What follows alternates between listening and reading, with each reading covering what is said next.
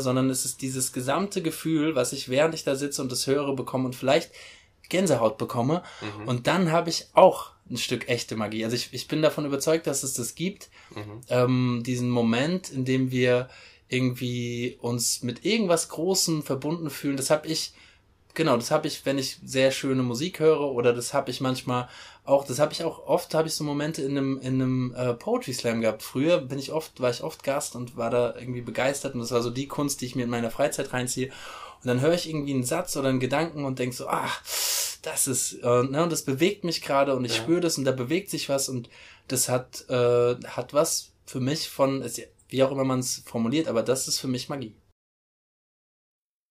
äh, abends ähm, über WhatsApp Beats laufen zu lassen und darüber zu freestylen. Und das war was, was ich lange vergessen, also wirklich zehn Jahre, ich habe das in meiner Jugend gemacht, lange vergessen habe und Philipp ist halt wahnsinnig gut und äh, wahnsinnig talentiert und ich bin da die Gurke in diesem Chat, so, aber es macht voll viel Spaß und er nimmt es irgendwie auch an, so.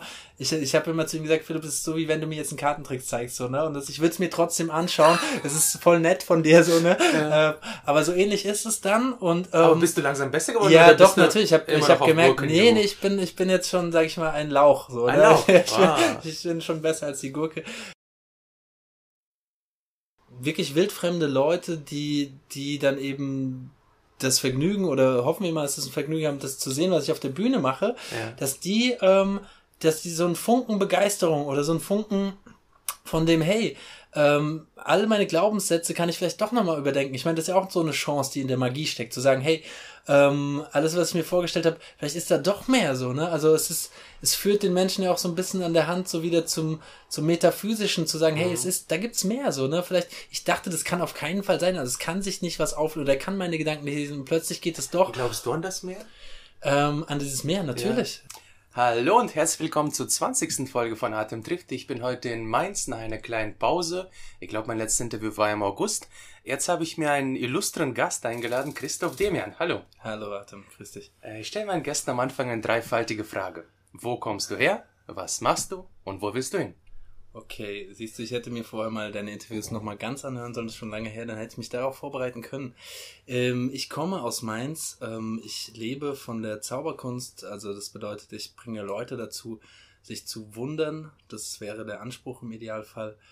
Und ähm, ja, ich möchte gern dorthin, dass äh, zumindest jetzt gerade in der Zeit, in der wir gerade sind, dass ich das wieder tun kann. Das ist äh, wäre der innigste Wunsch oder der vorwiegende Wunsch zurzeit, dass ich es überhaupt tun kann, was, ähm, was ich gerne auf die Bühne bringe, was ich zurzeit nicht machen darf und alles andere. Also ich bin kein Mensch, der, der sich Pläne macht für die nächsten fünf Jahre. Ich freue mich auf nächstes Jahr, wenn es nach und nach wieder losgeht. Und im Idealfall kann ich mit dem, was ich tue, irgendwann mehr und mehr Menschen erreichen. Ja, jetzt waren es waren ordentlich viele und oder ich habe gute gute Sachen gemacht oder gut zu tun gehabt, aber ich hoffe, natürlich, dass das irgendwie mehr wird oder noch spannender wird oder mhm. die, die Projekte spannender oder auch die Leute, mit mhm. denen ich arbeite. Ich, ich lerne ganz viele spannende Menschen kennen.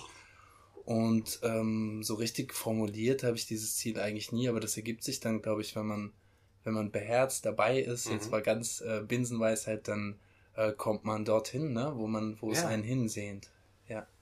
Ja, man muss es formulieren, man muss, man muss die Ziele wirklich, manche sagen ans Universum, man muss das mhm. Universum fragen und das Universum wird es dir dann geben, wenn du wirklich dran glaubst und das konsequent verfolgst. Es ist spannend, dass du das gerade sagst. Ich habe jetzt natürlich auch vermehrt Zeit gehabt und habe nicht nur Netflix und Rotwein gemacht, sondern habe hab mich auch mit, mit alten Zauberbüchern befasst und habe äh, hab mich auch mit Dingen befasst, die einfach lange liegen geblieben sind. Unter anderem eben äh, das Manifestieren äh, habe ich eben, mhm. sind, ist durch Freunde mir nochmal nahegebracht worden und ich, also ich habe dann rückblickend gedacht, es gab schon diese Momente, hier zum Beispiel in Mainz in einem Theater, in dem ich immer vorbeigelaufen bin und dort Gast war und mir dort tolle Künstler angeguckt habe und dann irgendwie vor zehn Jahren noch dachte, Mensch, da würde ich gerne mal spielen. Mhm. Und ähm, ja, und ich weiß gar nicht, ob das, äh, ob man das irgendwie in so eine spirituelle Ecke verorten muss. Das ist dann vielleicht ganz äh, ganz auch physikalisch, ja. Also ich, ich bewege meine Energie in diese Richtung mhm. und äh, mittlerweile habe ich dort eine Show regelmäßig und äh, lade dort Gäste ein und spiele auch mein Soloprogramm dort. Und in anderen Bereichen ist mir das auch passiert, nur eben bin ich noch dran zu gucken, wie kann man das machen. Ne? Also das ist einfach mir passiert und mhm. gar nicht bewusst und vielleicht hast du recht, vielleicht äh, macht es Sinn, die Dinge mal konkret zu formulieren.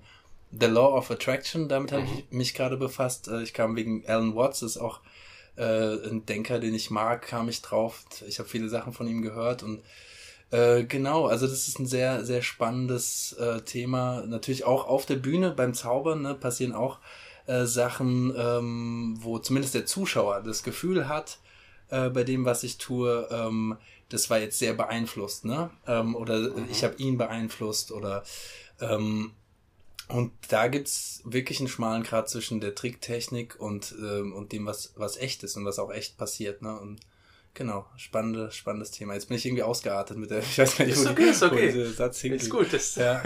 Was genau ist, was, was genau meinst du mit der Tricktechnik und das andere? Was ist das andere? Ähm, naja, also es gibt für mich, boah, das, das holt jetzt auch wieder aus. Ähm, ich begreife die Magie äh, seit paar Jahren. Also ich habe auch wirklich ganz klassisch angefangen und mit Kla äh, Kartenkunststücken und Close-Up-Magie und war ganz begeistert. Und die letzten Jahre entwickelt sich das nochmal in eine andere Richtung. Also zum einen, dass ich nicht, nicht nur Zauber, nur, also es würde vollkommen ausreichen, glaube ich, aber ähm, mich interessieren so viele Sachen und ich bin begeistert von so vielen Ideen. Mhm. Ähm, und das fließt alles mit ein in, in mein Bühnenprogramm. Und äh, zum anderen, also es gibt, nehmen wir es jetzt mal mit der Tricktechnik, ne? es gibt ähm, eine, eine Methode, um einen sogenannten Effekt, so nennen wir Zauberer das, was der Zuschauer dann passiert. Einfaches Beispiel, die Münze verschwindet. Mhm. Genau. Ähm, so, da, da gibt es eine Methode oder es gibt mehrere Methoden, je nachdem, äh, wie das aussehen soll äh, für das Publikum. Ähm, das ist das eine. Und dann gibt's aber für mich, das ist eine Technik so, ne? Das ist wie, äh, wenn jemand sehr gut Geige spielt, dann kann man das lernen und äh, kann das üben. Das hat was Manuelles so. Ähm, in dem Fall. Also es gibt auch Sachen, die sind, haben nichts mit Fingerfertigkeit zu tun. Ähm, und dann gibt es für mich eine, eine Form der echten Magie, die, ähm, die entsteht und immer mehr, also ich habe die letzten Auftritte äh, auch wirklich gezielt danach gesucht oder geschaut, wann habe ich das Gefühl, heute ist da was rübergesprungen, was vielleicht nochmal über diesem, was sehe ich, was ist der Effekt, was, was sagt derjenige auf der Bühne geht, sondern, ähm, also das Idealziel wäre ja, dass ich die Leute erreiche, dass ich sie berühre, ne? So, und mhm. ähm, vieles, was ich so tue, passiert irgendwie intuitiv und ich mache das und mache das jahrelang und es wird irgendwie immer schöner und besser und äh, ich erreiche die Leute mehr, aber so richtig verstanden, wie das funktioniert, ähm, habe ich nicht, weil es gibt. Ähm, Aber willst du es verstehen? Ähm, ja, tatsächlich, w weil Würde es nicht den Zauber verlieren, wenn du es verstehen Nee, ich würde es gerne reproduzieren können. Also ich Ach würde, so. also ähm, ich meine, es ist ja so, du kennst es ja auch beim beim Slam, beim Text, den du vielleicht ähm, am einen Abend in München vorträgst und am anderen Abend in Hamburg oder in Frankfurt oder in Mainz und ja. du sagst immer wieder diesen selben Text und äh, und A verliert er nach einer Zeit, also so ein bisschen, ne, weil man, weil man nicht mehr das Gefühl haben kann, ich sage das gerade zum ersten Mal. Mhm. Und zum anderen ähm, äh, wird es dann auch immer anders. Also es wird jedes Mal ähm, habe ich einen anderen Moment, wo ich denke, jetzt reagieren die Leute oder äh, jetzt war diese eine Stelle lustig oder besonders stark oder mhm. wie auch immer. Und es gibt Sachen, also ich mag das, wenn alles fließt und jedes Mal anders ist und das freut mich auch aber es gibt so ein paar Momente, die, die ab und zu vorkommen, ähm, die ich gerne unbedingt wieder haben will am nächsten Abend und dann klappt das aber nicht so und dann ärgere ich mich und weiß nicht genau, zum woran Beispiel. es liegt. Kannst du so ein Beispiel ähm, Also zum Beispiel habe ich einen Moment in der Show, äh, in dem ich zwei, also das ist auch ein, eins der schönsten Kunststücke oder eins der sage ich mal, Kunststücke, worüber die Leute am Ende reden, ne? Ja. Ähm, nach jedem Abend und sich noch fragen und auch nach nach paar Wochen dann, wenn ich Leuten begegne und sage, Mensch, also der Abend war toll, aber diese eine Sache, ne, das war, das war ja wirklich, also ja. alles andere war ja nett, aber das, ähm, und zwar ähm, stehen zwei Zuschauer, die sich nahestehen auf der Bühne, äh, die suche ich nicht selbst aus, das war auch eine Erfahrung, wenn ich die selbst ausgesucht habe, dann hieß es nachher immer, weil das so unbegreiflich ist für die Leute, mhm. dann hieß es ja immer, ähm, also das, die waren zwei ganz tolle Schauspieler, aber die haben das vorher abgesprochen so. Und mittlerweile habe ich einen recht komplizierten Prozess, ähm, also für mich, aber nicht für die Zuschauer, wie dann diese zwei Zuschauer am Ende auf der Bühne landen. Ähm, damit auf jeden Fall jedem klar ist, die zwei haben nichts mit ihm zu tun, die haben sich nie vorher gesprochen. So, und das mhm. ist äh, in dem Fall sehr wichtig. Und äh, ja, und dann passiert, ähm, also der Effekt ist, ich äh, berühre einen der beiden Zuschauer, der andere hat die, also oft ist es, äh, ist es ein männlicher und ein weiblicher Zuschauer und ähm, und der Mann wird berührt, die Augen, die Dame hat die Augen geschlossen und spürt quasi diese Berührung, obwohl wir zwei, drei Meter auseinander stehen, vor allem die beiden. Ne? Und ich war niemals bei ihr drüben, ich habe sie nicht angefasst. Und es ist quasi eine, wie, wie nennt man das denn? Es ist ähm, Telepathie. Ja, aber Telepathie passiert ja nur im Geiste, aber es ist eine Form der Telepathie, ne? Ähm, Telekinese könnte man auch sagen, weil, weil es bewegt sich ja was, es bewegt sich zumindest ähm, etwas auf ihrer Haut oder sie ja. spürt etwas. So. Ähm, genau, und also jetzt mal davon, von dem Kunststück abgesehen, äh, es ging ja darum, was, was ist dieser Moment. Und es gibt, ähm, es gibt einen Moment, ähm, das hatte ich sehr, sehr oft. Also mittlerweile kriege ich das so in sieben von zehn Fällen hin, dass sich diese beiden Zuschauer, wenn das Kunststück vorbei ist und ihr und ihm klar wurde, was da gerade passiert ist, ähm, egal ob das jetzt ein Paar ist, äh, verheiratete Leute oder es sind Geschwister oder es sind irgendwie Mutter und Tochter, gab es auch schon öfter, ähm, dass die sich am Ende, unabhängig von, dass da Zuschauer sitzen, ähm, in die Arme fallen auf der Bühne und sich umarmen und zwar ohne, dass ich das forciere. Also ähm, das ist ein sehr magischer Moment, aber das passiert, glaube ich, weil die beiden, also Ziel von mir ist es, zu sagen, ihr habt eine ganz besondere Verbindung. So, und ich versuche die heute sichtbar zu machen. Euch verbindet was, mehr oder minder unsichtbar. Sagst du das nur, oder ich sag das auch. Ich sag das auch auf der Bühne. Ich habe da einen Text, der das einleitet. Ich habe einen, einen, einen, sehr schönen Text über die Chemie zwischen den Leuten, der ähm, den hat Philipp Herold mir netterweise zur Verfügung gestellt. Okay. Ähm, damit leite ich das Kunststück ein. Es geht irgendwie um Verbindungen zwischen Menschen, Menschen und mhm ähm, auf jeden Fall, worauf ich hinaus wollte, ist, dass, äh, dass es eben Shows gibt, Abende gibt, an dem die beiden sich dann innig in die Arme fallen, was ja auch für Leute, die nicht immer auf der Bühne stehen, so wie du und ich, ähm, nicht selbstverständlich ist, weil, ja. weil man zunächst da irgendwie eher beklemmt ist und dann seinen Emotionen nicht freien Lauf lässt. Ja. Ne? Und äh, genau, und ich habe das Gefühl, die vergessen in dem Moment alles andere und sind so froh über dieses Geschenk. Also im mhm. Idealfall ist es ist die Magie immer ein Geschenk für mich, ne? Und ich teile das auch. Also ich bin da auch nicht irgendwie außen vor und und mach das einfach und die Leute staunen, hu, hu sondern im Idealfall bin ich selbst genauso äh, begeistert und verzaubert. Mhm. Genau. Und Von deiner eigenen Zauberei Ja, voll. Also ich teile das voll mit. Ich bin da genauso. Also du hast nicht diese Routine schon, wo du einfach wie zur Arbeit gehst und sagst, ah, ich muss das und das machen. Du bist immer noch begeistert.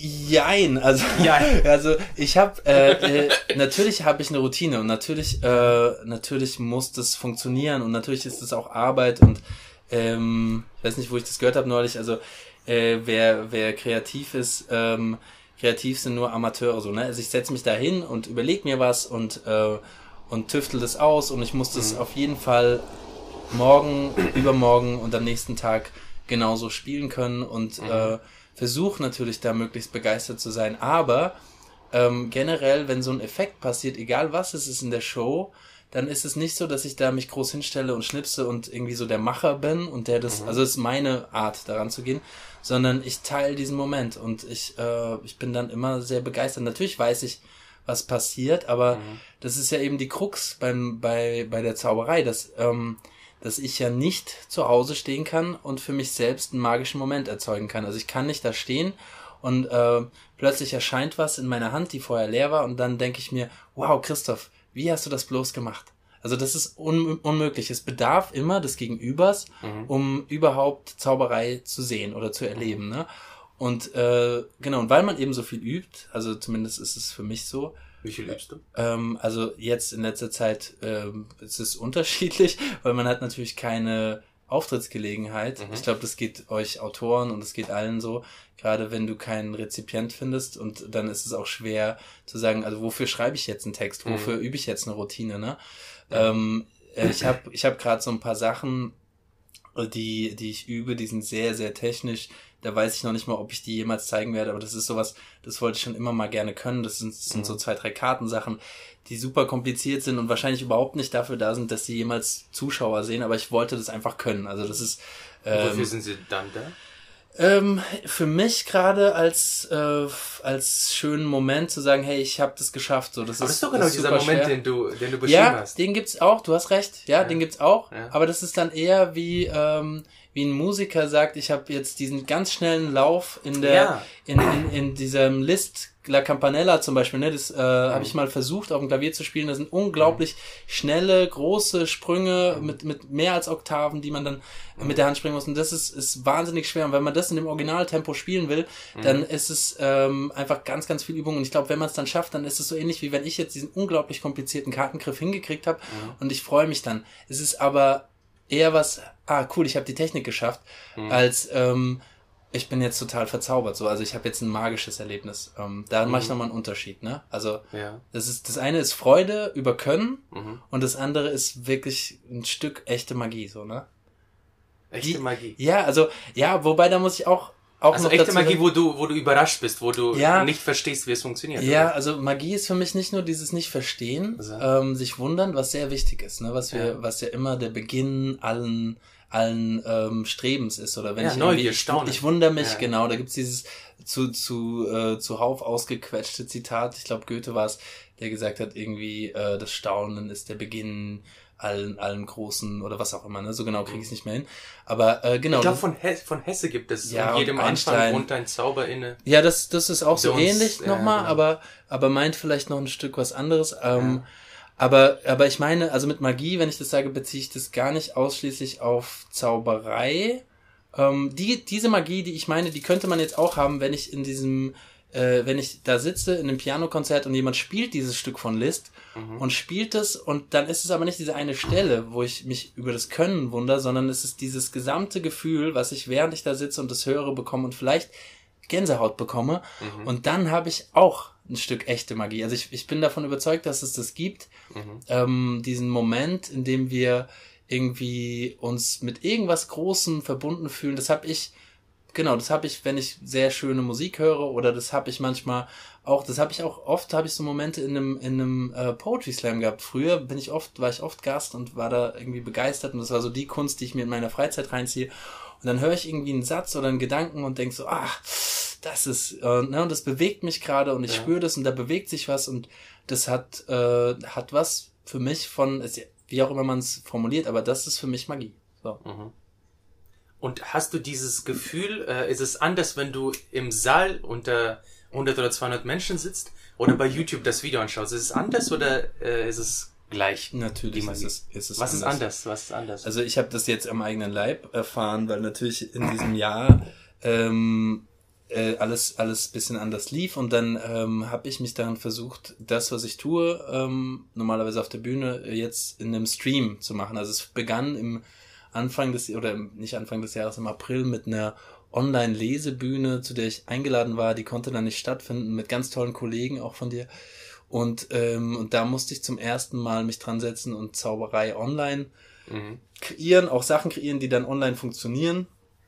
Und, ähm, und da glaube ich, ist es, also das glaube ich nicht nur, da bin ich mir sehr sicher, dass es für diejenigen, die das gesehen haben, nicht annähernd so schön war, wie wenn sie jetzt in dem Raum gewesen wären, ne? weil da, du guckst einfach auf den Bildschirm, das ist zweidimensional, es gibt keine richtige Interaktion. Also ich hatte die Zuschauer zwar im Chat und ich konnte mit denen auch interagieren auf eine gewisse Art, aber ich kann jetzt niemandem was in die Hand geben. Und ähm, ja, also das war ganz anders. Es war auch für mich echt schwer und ich habe dann auch entschieden, dass, ähm, dass diese Magie, also das, was ich mache, Zauberei, ist für mich so interaktiv und ich muss die Leute sehen und ich will nicht vor dieser Linse zaubern.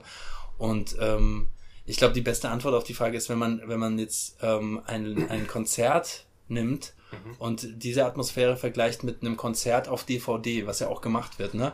Ähm, und da ist es, also ja, nicht, nicht mal annähernd, ne, das gleiche Gefühl, so, ne, glaube ich. Also zumindest bei mir. Ich weiß nicht, wie es war. Da fällt mir ein Zitat von äh, Serdar Sumuncu ein. Mhm. Er sagt, dass an einem guten Abend, da geht man mit einer Energie auf die Bühne und die Zuschauer haben auch eine Energie. Ja. Und wenn sich diese beiden Energien irgendwie in der Mitte treffen und miteinander harmonieren, Mhm. dann wird es ein guter Abend. Ja, ja. Das ist, das ist auch, auch jedes Mal, ich glaube, ich sage das am Anfang, das habe ich von einer Kollegin auch, von, äh, von Jule Weber, die am Anfang ihre Slams, den sie moderiert, äh, den Leuten immer noch mal klar macht oder versucht klar zu machen, ähm, das hier ist kein, kein One-Way-Ding, sondern ähm, es hängt immer davon ab, was ihr macht, was ihr zurückgebt, so, ne? Und äh, das hat mich damals sehr inspiriert und ähm, ähnlich, ich glaube, ähnlich formuliere ich das auch während meiner Show und ähnlich äh, lebe ich das auch. Also ich äh, den Leuten, also ich sage denen ganz klar, so das ist äh, hängt jetzt großartig auch von euch ab, ne, wie dieser mhm. Abend wird. Und ähm, natürlich kannst du jetzt nicht vor Leuten, die überhaupt keinen Bock haben. Also das habe ich auch oft wenn ich für Firmen engagiert bin, was, was auch oft vorkommt und ähm, ich dann das Gefühl habe, da saß jemand im Marketing und hat sich das überlegt, aber jetzt so die Mitarbeiter war jetzt nicht so ihre erste Wahl, ja, ja. oder beziehungsweise was auch immer, da, das sind absurde Situationen. Der Wendler die, konnte nicht damit zaubern. Ja, tatsächlich, also ich habe oft habe ich das Glück und bin dort, wo ich hingehöre, ne, ähm, ja. Weil es gibt ja nichts Schlimmeres, als deplatziert zu sein, ne, als Künstler. Also du kannst so gut sein, wie du möchtest, aber ähm, wenn du den falschen Künstler für das falsche Publikum buchst, und ich hatte schon ein paar, wo ich sage, oh, da hat die Agentur jetzt aber echt für alle Seiten den, den Griff ins Klo gelandet. Mhm. Ähm, eins war ein, ein Möbelhaus in der Nähe von Stuttgart und ja, diplomatisch ausgedrückt waren das alles sehr hemdsärmelige Leute und ähm, ich habe dann versucht, mein Programm so zu spielen, wie ich es immer spiele und ähm, da ist jetzt nichts Kluges dabei. Also es ist wirklich ganz einfache, einfache Sachen, aber das war selbst für da war das einfach, also ich habe ge das Gefühl gehabt, jeder Witz oder jedes, jedes Ding, was ich mir überlegt habe, was ich wahnsinnig lustig finde oder gut finde, kommt da gar nicht an. Oder auch diese poetischen Momente, ja. äh, die in der Show sind. Und irgendwann, so nach zehn Minuten, als ich gemerkt, dann habe ich halt angefangen, so mich, mich da auch anzupassen. Ne? Und das ist dann, glaube ich, auch in dem Moment ähm, war das meine Rettung einfach für mein Gefühl. Ich meine, die hätten mich sowieso bezahlt, so, ähm, mhm. aber es wäre halt echt äh, in einem Fiasko geendet. Und äh, genau, und dann habe ich da auch voll vom Leder gezogen und habe Witze über deren Chef gemacht und, und habe irgendwie den auf die Bühne geholt. Und das fanden die dann alle sehr, sehr lustig, die Mitarbeiter. Und ähm, ja, ja, ähm, also genau, es gibt es. Und dann ist eben, glaube ich, die Kunst auch zu sagen, das ist eh mein Thema gerade, ähm, früher wollte ich immer gefallen, so. Und das hätte mich dann wirklich beschäftigt, lange ja. auf eine Bühne zu gehen, weil ich ja früher auch gar nicht gemerkt habe, dass ich da, das war einfach nicht, da gehöre ich nicht hin, so, ne, das passt einfach nicht.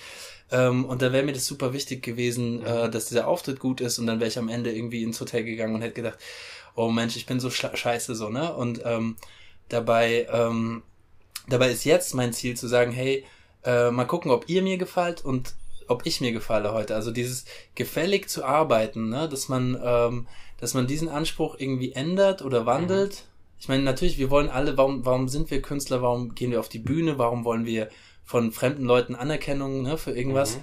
Ähm, aber zu sagen, hey, warte mal, ich, ich, ich mache das so, dass es mir gefällt und dann bin ich zufrieden mit meinem mhm. Anspruch so. Und ich habe auch gemerkt, dass die Künstler, die ich besonders gut finde, dass die äh, tatsächlich scheinbar also es scheint zumindest so, wahrscheinlich auch nicht, ne? Ähm, scheinbar ist es so für die, für die, als ist es denen auch ziemlich egal, so, ne? Mhm. Ähm, wie das Publikum jetzt da reagiert. Ich meine, bei dem, was ich mache, ist es nicht egal und ich, ich mag auch, dass die sich freuen und das mhm. ist immer noch mein Ziel.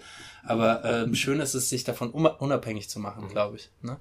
Wann kam dieser Moment, wo du dir selbst genügt hast und gar nicht mehr so sehr Ach so, der kam noch der gar kam nicht. Noch nicht. Der kam nee, also so. nein, nein, wie soll ich, ich habe so verstanden. Nee, ich arbeite dran. Also die Idee, dran. die Idee okay. gibt's und das ist äh, ist ist was, was ich erstrebenswert finde, aber ähm, ich glaube so richtig. Also wenn jemand das, wenn jemand das behauptet, mir ist es egal. Ich will. Äh, also mir ist es egal. Sagt, ja, ja. Dann dann bewundere ich das sehr. So ne, ich ich ich glaube. Ich weiß es nicht. Ich habe letztens lange mit jemandem drüber diskutiert, der ähm, der Maler ist, ein, ein ganz mhm. enger Freund von mir und der das, ähm, der die Malerei auch wirklich für sich, das hat was Therapeutisches oder das hat ja. was, ähm, das ist einfach ein sehr starkes Ventil. Und bei ihm habe ich das Gefühl, dass, dass er die Dinge malt, weil die gerade raus müssen so. Und ich gehe schon hin ja. und ich glaube, das macht, also es gibt, natürlich gibt es auch Sachen, die, die will ich unbedingt probieren, aber während ich was mache oder an der neuen Nummer arbeite, ja. dann überlege ich mir schon, da sitzt jemand und äh, der sieht es und wie nimmt er das auf. Insofern habe ich schon, bin ich schon nicht ganz unabhängig. Also, ja. weil ich tue es ja nicht nur für mich. Ja. Also wenn ich zum Beispiel ähm, ab und an, ich habe wieder begonnen, Klavier zu spielen, wenn ich das mache, dann ist das mein Ausgleich, weil da mache ich es nur für mich. Also mhm. da spiele ich und äh, das geht niemandem was an und ich muss das auch niemandem zeigen, also tue ich auch nicht oder ja. selten. Ähm, und da ist es mir egal, da bin ich unabhängig von, von einem Rezipient. Aber das bin ich halt auf der Bühne nicht. Und du eigentlich auch nicht. Voll schön, wenn du das kannst, so, wenn du das schaffst. Also es ist, es ist, ähm, ich muss, ich muss vielleicht ganz relativieren. Ja. Es ist äh, ein langer Weg dahin gewesen, dass ich relativ unabhängig von der Meinung anderer ja. geworden bin. Es ist natürlich auch nicht so, dass ich äh, mir jetzt vollkommen alles scheißegal ist, mhm. wie andere darauf reagieren. Aber es, es macht mich zum Beispiel nicht traurig, wenn äh, wenn ich merke, dass ich zum Beispiel einen Slam nicht gewonnen habe oder wenn ich ja. nicht die Reaktion erhalten habe, die ich mir erhofft habe. Ich denke mir, es ist immer, äh, ich stehe auf der Bühne, die Zuschauer sind da, das sind zwei Komponenten. Wenn ich meine Sache gut mache, dann bin ich zufrieden. Dann ist mir auch egal, wenn die Wertung nicht gut war. Wenn ich auf der Bühne nicht gut bin, dann ärgere ich mich darüber auch. Aber es ist so gesehen, dass ich ähm, meine Zufriedenheit oder mein äh, meine Bewertung, ob ein Abend gelungen ist oder nicht, nicht mal davon abhängig mache, wie die Leute darauf reagieren. Ich bin, ich bin meine eigene Instanz, die das Ganze bewerten und einordnen kann. Das ist spannend. Also das, dann bist du dort wirklich, wo ich, wo ich gerne hin will. Ja. Aber da, da muss ich sagen, spielt dir auch vielleicht äh, das Format ein bisschen in die Karten, ja, weil, weil ich glaube, das war für mich so schwierig am Anfang. Ähm, ich bin ja ganz viel, ich bin da irgendwann reingerutscht und war so ein bisschen die, salopp gesagt, die Wanderhure im Poetry Slam. Also ich bin einfach rumgereicht worden von Slam zu Slam. Ich habe damals Ken Yamamoto äh, kennengelernt, wir Wann haben uns angefreundet. Wow, das ist schon lange her. Also ich glaube, äh, Ken und ich sind seit, denke über, als jetzt acht, neun Jahre befreundet und davor kannten wir uns so, ne? Mhm. Ähm, und irgendwann, also ich habe auch auf seinem Hochzeitstag gezaubert für seine Familie und wir sind, äh, wir sind mittlerweile echt enge Homies so und äh, tauschen uns aus. Und über ihn bin ich eigentlich da in eure Kreise gekommen und war mhm. dann auch total fasziniert, weil ähm, weil das ist sehr, sehr schön mit den Zauberern und da gibt es auch einen riesigen Austausch und ich habe ganz tolle Freunde und Kollegen und Freundschaften da gewonnen. Aber ähm, irgendwie die Sprache kommt dann immer zu kurz, ne? weil bei uns geht's eben um andere Sachen mhm. und äh, ja, genau. Und dann eben diese Menschen, die auf einer Bühne stehen und kein Requisit. Also ich halte mich ja schon irgendwie immer an, eine, an einem Requisit fest oder an einem Effekt oder an einem Trick, der gleich passiert. Und da zu stehen und quasi mit Worten Emotionen zu zaubern, Gedanken irgendwie äh, bei den Leuten hervorzurufen, die vielleicht auch nachhaltig zu verändern oder ähm, mhm. das fand ich so spannend, ähm, genau, und habe tatsächlich auch sehr, sehr viel gelernt. Bin mittlerweile auch wieder ein bisschen weg von der Begeisterung, also da hatte ich meine Phase. Genau, aber nochmal zurück, also dieses Format Slam, ähm, bedingt halt eben diese, diese Wertung, diesen, diesen Wettkampf, dieses Gladiatorenspiel. Ne? Und ich glaube, wenn man da nicht schnell mhm. äh, ein dickes Fell, wie man sagt, bekommt, ja. dass man sich davon unabhängig macht, mhm. ähm, also genau, da seid ihr insofern im Vorteil, dass man sich das ganz schnell aneignet. Bei mir ist es jahrelang mitgeschwungen, ohne dass ich drüber nachgedacht habe und wollte immer gefallen und wollte den Leuten irgendwie äh, unbedingt Nur auf was der Bühne geben. oder auch im Leben? Tatsächlich Gute Frage, wow, Atem. Ähm, ja, tatsächlich glaube ich, äh, zieht sich das auch durch mein Leben. So, also ich habe ähm, ich habe das große Glück, eine Mutter zu haben, die deren ganzer Lebensinhalt daraus besteht, anderen Menschen eine Freude zu machen. Ne? Und mhm. da kann man jetzt auch streiten. Es gibt ja Leute, die sagen, es gibt keinen Altruismus. Ne? Also sie ja. tut sich selbst eine Freude, wenn sie mir und meinem Bruder und meiner Family irgendwie ähm, uns alle äh, glücklich macht. Ja. Ähm, aber das, das ist schon, schon auch sehr in mir. Ne? Und deshalb war Zauberei auch so ein tolles Medium, äh, das rauszulassen, zu sagen, hey, es gibt was, da kann ich den Leuten instant einen schönen Moment äh, oder ein, ein, ein äh, strahlendes Gesicht in die Augen zaubern. Wann kam dieser Gedanke? Wie alt warst du denn?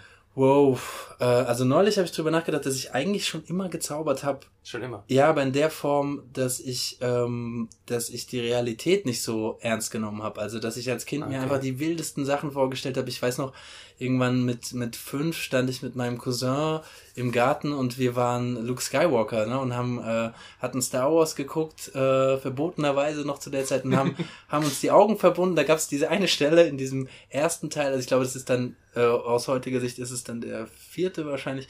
Ähm, in dem er dann äh, trainiert wird zum Jedi und ähm, von Obi-Wan und kriegt äh, irgendwie die Augen verbunden. Und wir hatten das, wir hatten uns einfach einen Stock genommen, hatten Steine von irgendeiner Baustelle und haben uns die Augen verbunden und haben versucht eben durch die Macht äh, diese Steine zu spüren. Und also das ist ein Beispiel für die Form von von Zauberei, die ich damals äh, schon gepflegt habe. Und Genau, und so richtig, äh, so richtig in Berührung mit Zauberei kam ich äh, durch meinen Großvater, der ähm, der auch schon äh, immer irgendwie mit Karten hantiert hat und Kartentricks äh, mhm. drauf hatte und, und ich fand das total gut als Kind. Mhm. Aber und, so der Entschluss, dass du deinen Lebensunterhalt vom wow, Zaubern okay. bestreitest. Der kam, der kam, ich weiß gar nicht, ob das wirklich ein Entschluss war, ob man das so sagen kann. Also ich habe ich bin da so reingerutscht und heute, ich sag das auch auf der Bühne, also ich kann nichts anderes. So, ich bin, okay. äh, ich bin da reingewachsen. Ich habe ähm, während dem Studium habe ich mein Geld verdient mit äh, Tischzauberei, Restaurantzauberei okay. und ähm, hatte auch, also hatte dann auch ein bisschen. Wie kann man sich das vorstellen? Du bist zu den Leuten hingegangen, hat gesagt. Ja, also äh, die Close-up-Magie, wie man das nennt im Englischen äh, ähm, oder Tischzauberei auf Deutsch eben, äh, das bedeutet, da ist ein Fest, nehmen wir jetzt mal irgendwie eine Hochzeit oder einen Geburtstag und der Magier geht von Tisch zu Tisch und zeigt den Leuten kleinere Kunststücke für mhm. äh, zwei bis zehn, 15 Personen. Ähm, die passieren dann eben so, dass die Leute drumherum stehen was tatsächlich, also heute, heute mache ich andere Sachen, aber ich mache das immer noch sehr gerne, weil es so ein bisschen auch die, für mich die Königsdisziplin ist, in der Form, ähm, dass die Leute halt eben ganz nah dran sind und denen direktes Feedback geben und es ist, mhm. äh, es ist einfach sehr schön und insofern dann auch sehr anspruchsvoll. Genau, und damit habe ich angefangen. ähm, und damals habe ich aber noch nicht entschieden, ich mache das zum Beruf. Also das mhm. äh, kam dann so. Ich meine, und als, als das Studium äh, beendet war, habe ich dann gedacht, ja, äh, also da war mir eigentlich schon klar, ne, ich will nichts anderes machen. so Und der, der ursprüngliche Plan war, ich probiere das jetzt mal aus für, für ein, zwei Jahre. Mhm. Und dann, ähm, ja, also ich kann, ich kann mir auch mittlerweile nichts anderes vorstellen. So, ich, äh, ich bin da reingewachsen, ich mag die Arbeit, ich mag auch den Austausch, ich mag ganz viel interdisziplinäre Sachen, auch hier in Mainz mit dem Staatstheater. Mhm. Da bin ich öfter engagiert als Berater. Ich arbeite jetzt gerade mit zwei Sängerinnen. Wir machen ein Projekt, die Magie der Musik, wo es irgendwie um magische Geschichten aus der Welt der Musik geht. Mhm. Ähm, genau, also so, so richtig entschlossen ist es nie. Das sind einfach immer gerade die Sache gewesen, die mich begeistert und mit der ich mich äh, beschäftige und, äh, und dann wurde das mehr und mehr. Ich habe zum Beispiel auch nie Werbung gemacht und ich habe bis heute, das hat mir jetzt das Finanzamt nochmal sehr um die Ohren gedonnert. Also falls hier jüngere Kollegen, Künstler zuhören, ähm, unbedingt sich ganz früh damit befassen, äh, wie man denn seine Buchhaltung richtig macht. Und äh, genau, ich habe wohl laut deren äh, Meinung, also die werden schon recht haben, habe ich, hab ich irgendwann mal die letzten Jahre zu viel verdient und genau, und jetzt kommt das alles rum. Also insofern, das war nie so, ich, ich mache jetzt das und dann beschäftige ich mich mit mit einem ordentlichen Marketing und einem, einem gescheiten E-Mail-Verteiler mhm. oder mit einem Finanzbuchhaltungssystem und einer guten Steuererklärung und den richtigen Versicherungen, die man dafür braucht, wenn man das beruflich macht, sondern das kam jetzt alles nach und nach, weil es immer gerade dran war, so, ne, weil mhm. sich gerade offenbart hat, so. Ja, aber also nochmal, die, die, die häufig, das war eine sehr, sehr gute Frage, deswegen bin ich, glaube glaub ich, eben so rumgeeiert. Ähm, häufig wird ja gefragt, wann hast du damit angefangen, so mit den mhm. Zaubern, ne? Und ein Kollege von mir, der hat das wunderschön formuliert, der sagt dann, der antwortet darauf mit, die richtige Frage müsste lauten, wann haben die meisten von uns damit aufgehört, ne? Mit den Zaubern, weil das ja schon irgendwie in uns steckt. Ja. Ähm, so, und sei es nur als kindlicher Wunsch. Mhm. Ähm, so richtig angefangen habe ich, nachdem ich von der Reise kam und einen Straßenzauberer gesehen habe. Und okay. das mich so fasziniert hat, dass damals habe ich, hab ich noch Musik gemacht viel und einfach zu sehen, dass ähm, Musik ist immer ein bisschen abhängig von deinen Vorkenntnissen, deinem Geschmack, deinem, mhm. also was auch immer du weißt, zum Beispiel nehmen wir mal Jazz, ja, wenn ich gewisse Zitate nicht kenne oder ähm, ähm, oder Richtungen, dann kann ich oft damit nichts anfangen, so, ne? Oder auch in der Klassik. Und ähm, und Magie ist für mich eine der wenigen Kunstformen oder auch äh, bildende Kunst, ne? da ist es ja auch noch extremer, also ohne Vorkenntnis mhm. keine Chance. Ähm, und in der Magie ist es so, wenn sie gut ist, dann erreicht sie wirklich jeden, unabhängig vom gesellschaftlichen Status, vom finanziellen, vom Bildungsgrad, vom Alter. Mhm. Ähm, genau, und das habe ich eben dort gesehen und erlebt. Da standen Leute aus allen, aus allen Bereichen der Gesellschaft und äh, fanden das toll. Und da habe ich mhm. gedacht, Mensch, dass es so eine Kunstform gibt, ne, dass die mhm. das schafft, die Zauberei. Und der hatte ein Kunststück gezeigt, er hat eine Zigarette, eine brennende in der Hand verschwinden lassen. Ähm, und das fand ich so gut dass ich nachher nach Hause gegangen bin, nach, also nach Mainz gekommen bin und hier gibt's die, kennst du wahrscheinlich, diese Anna Segers ähm, Buchhandlung, Bücherei. Ja, ja. Genau, und dann habe ich alle sieben Bücher, die es über Zauberei gibt, äh, in Mainz ausgeliehen. Alle, alle ich habe die alle mitgenommen, aber nur in der Hoffnung, dieses eine Kunststück zu finden. Und äh, okay. äh, glücklicherweise habe ich es nicht gefunden da drin. Es stand dort ja. einfach nicht drin.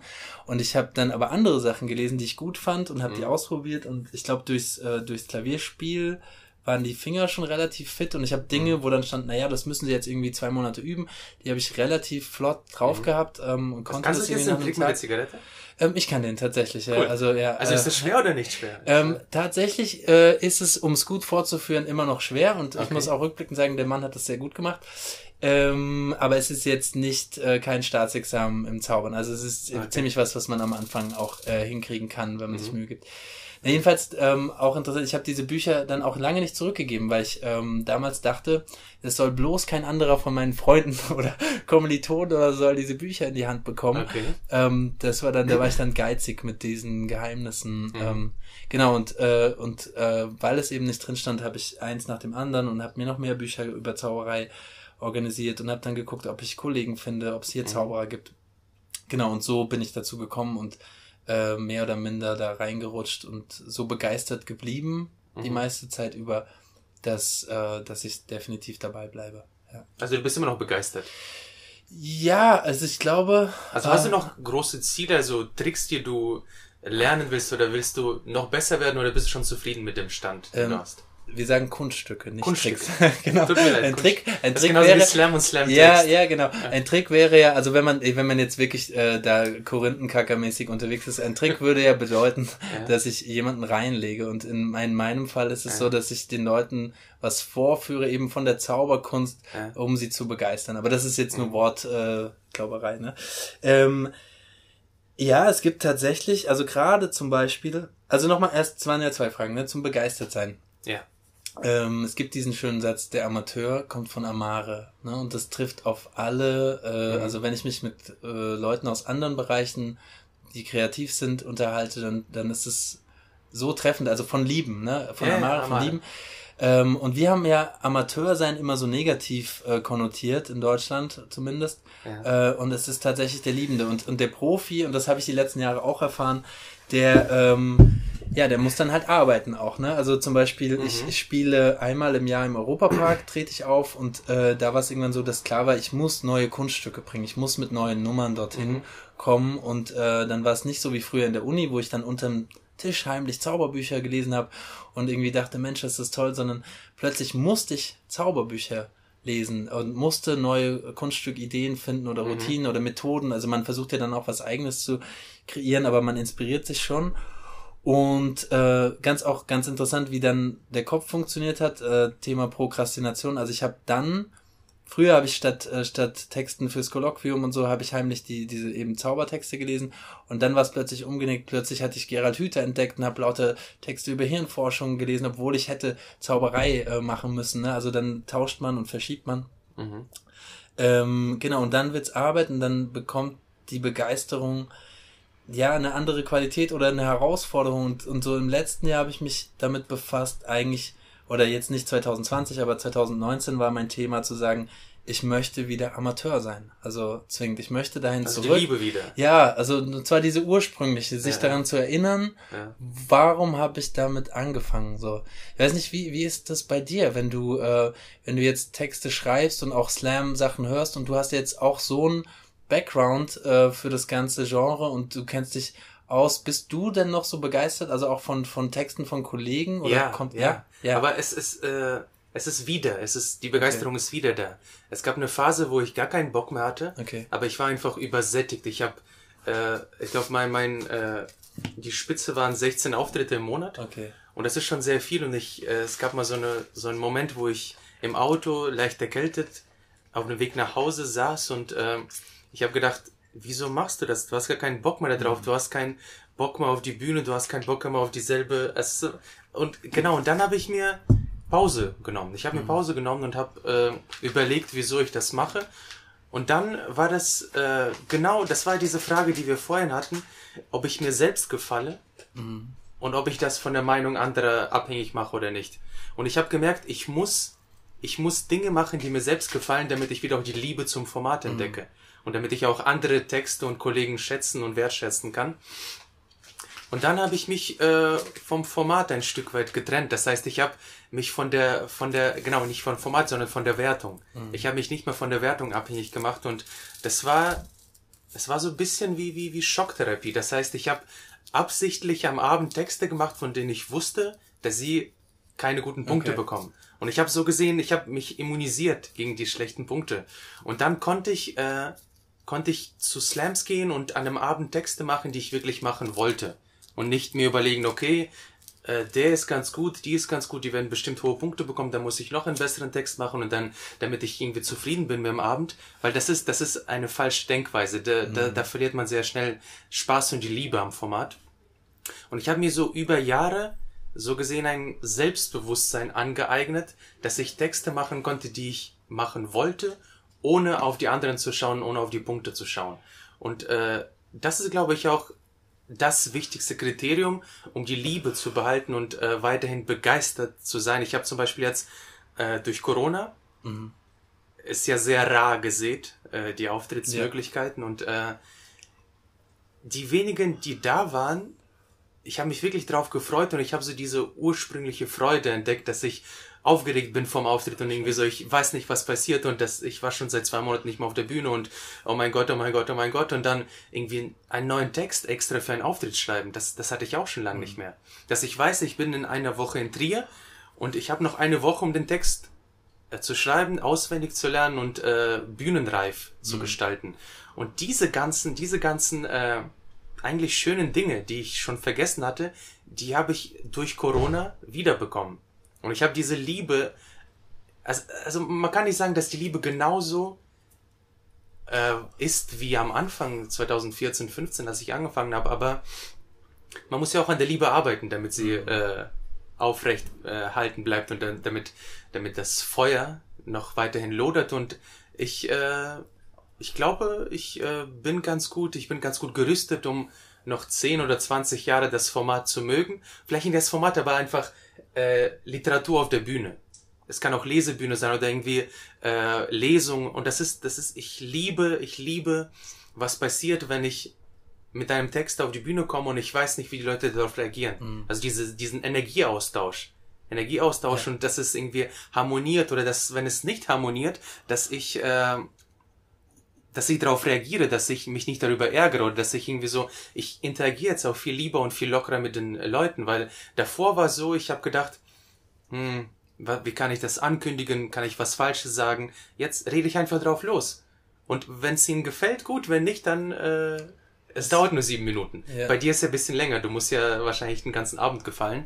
Ja, unterschiedlich. Aber ja, ja ich, also ich finde, das, da sind wir genau wieder bei dem Thema, ne, ja. mit dem Gefälligkeit und Gefälligkeit, äh, ja. Ja, ähm, und ich finde das, finde das, ich habe dich ja auch so ein bisschen verfolgt, ne. Ich, ähm, also ich habe dich, glaube ich, zum ersten Mal gesehen. Das war hier in Mainz, auch bei Ken, Ken's Slam. Ähm, und zwar, und das hat mir sehr, sehr gut gefallen, äh, weil es, weil es ähm, sehr poetisch war im Vergleich. Also alle waren irgendwie da mit Prosa und, und du hast wirklich ein, ein, ähm, einen sehr poetischen Text äh, gemacht, der auch sehr ruhig war und sehr einfach, es war echt der Kontrast so an dem Abend. Mhm. Und das hat mir sehr gut gefallen. Und dann bist du mir nochmal aufgefallen im Internet mit diesem Mohammed Ali Clip, ja, der ja auch, wo man ja auch sagen kann, du hast dich da auch ein bisschen von dem Format Poetry Slam gelöst, weil das ja mm, weil es ja eigentlich kein Slam-Text für die Bühne, also ich weiß nicht, ob du den auch auf Bühnen machst, ja? Auf ja? Bühne, Echt? Ja.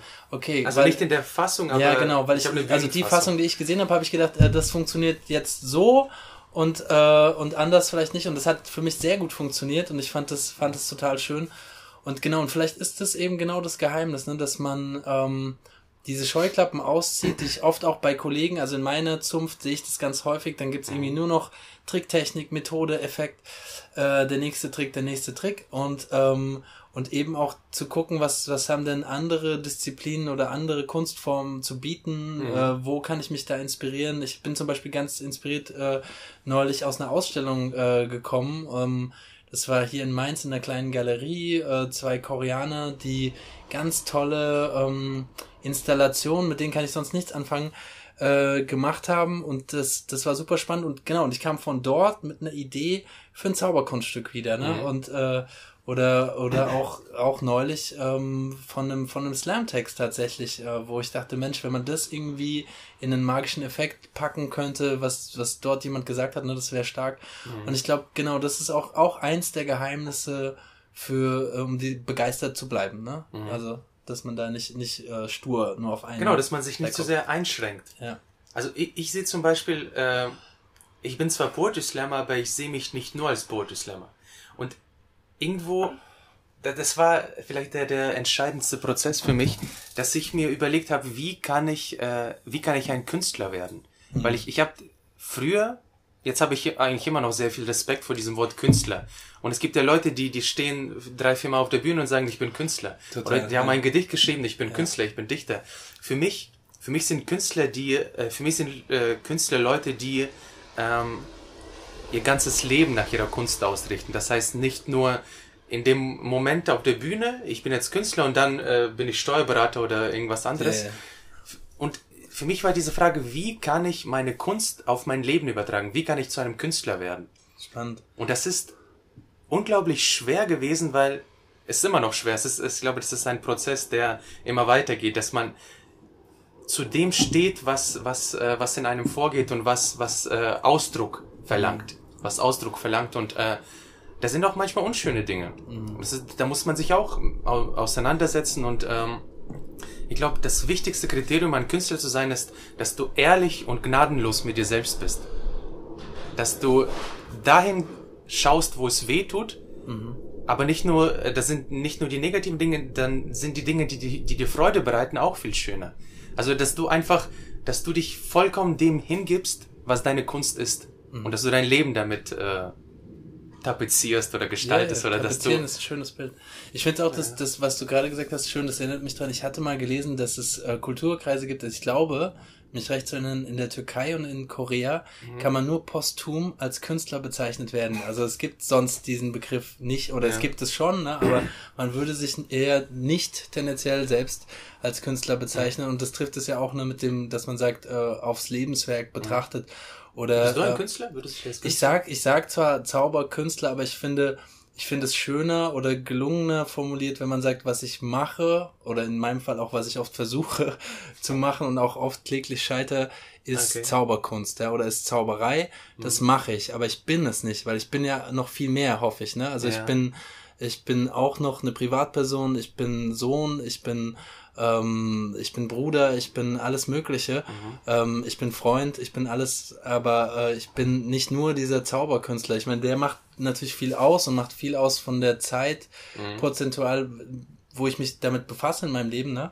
Ähm, aber genau, ich finde die Idee schön, dass man sagt, dieses Wort muss man eigentlich streichen und man kann es dann nach Lebzeiten verliehen bekommen. Ne? Das fände ich, fände ich gut und die anderen dürfen drüber entscheiden. Es gibt diese schöne Geschichte, ich habe ähm, eine meiner Lieblingsmaler, der auch, auch wahrscheinlich sehr bekannt, der Hokusai, diese japanischen Holzschnitte, ähm, mhm. die, die man kennt, die berühmte Welle zum Beispiel kennt man, ähm, oder diesen Berg von ihm.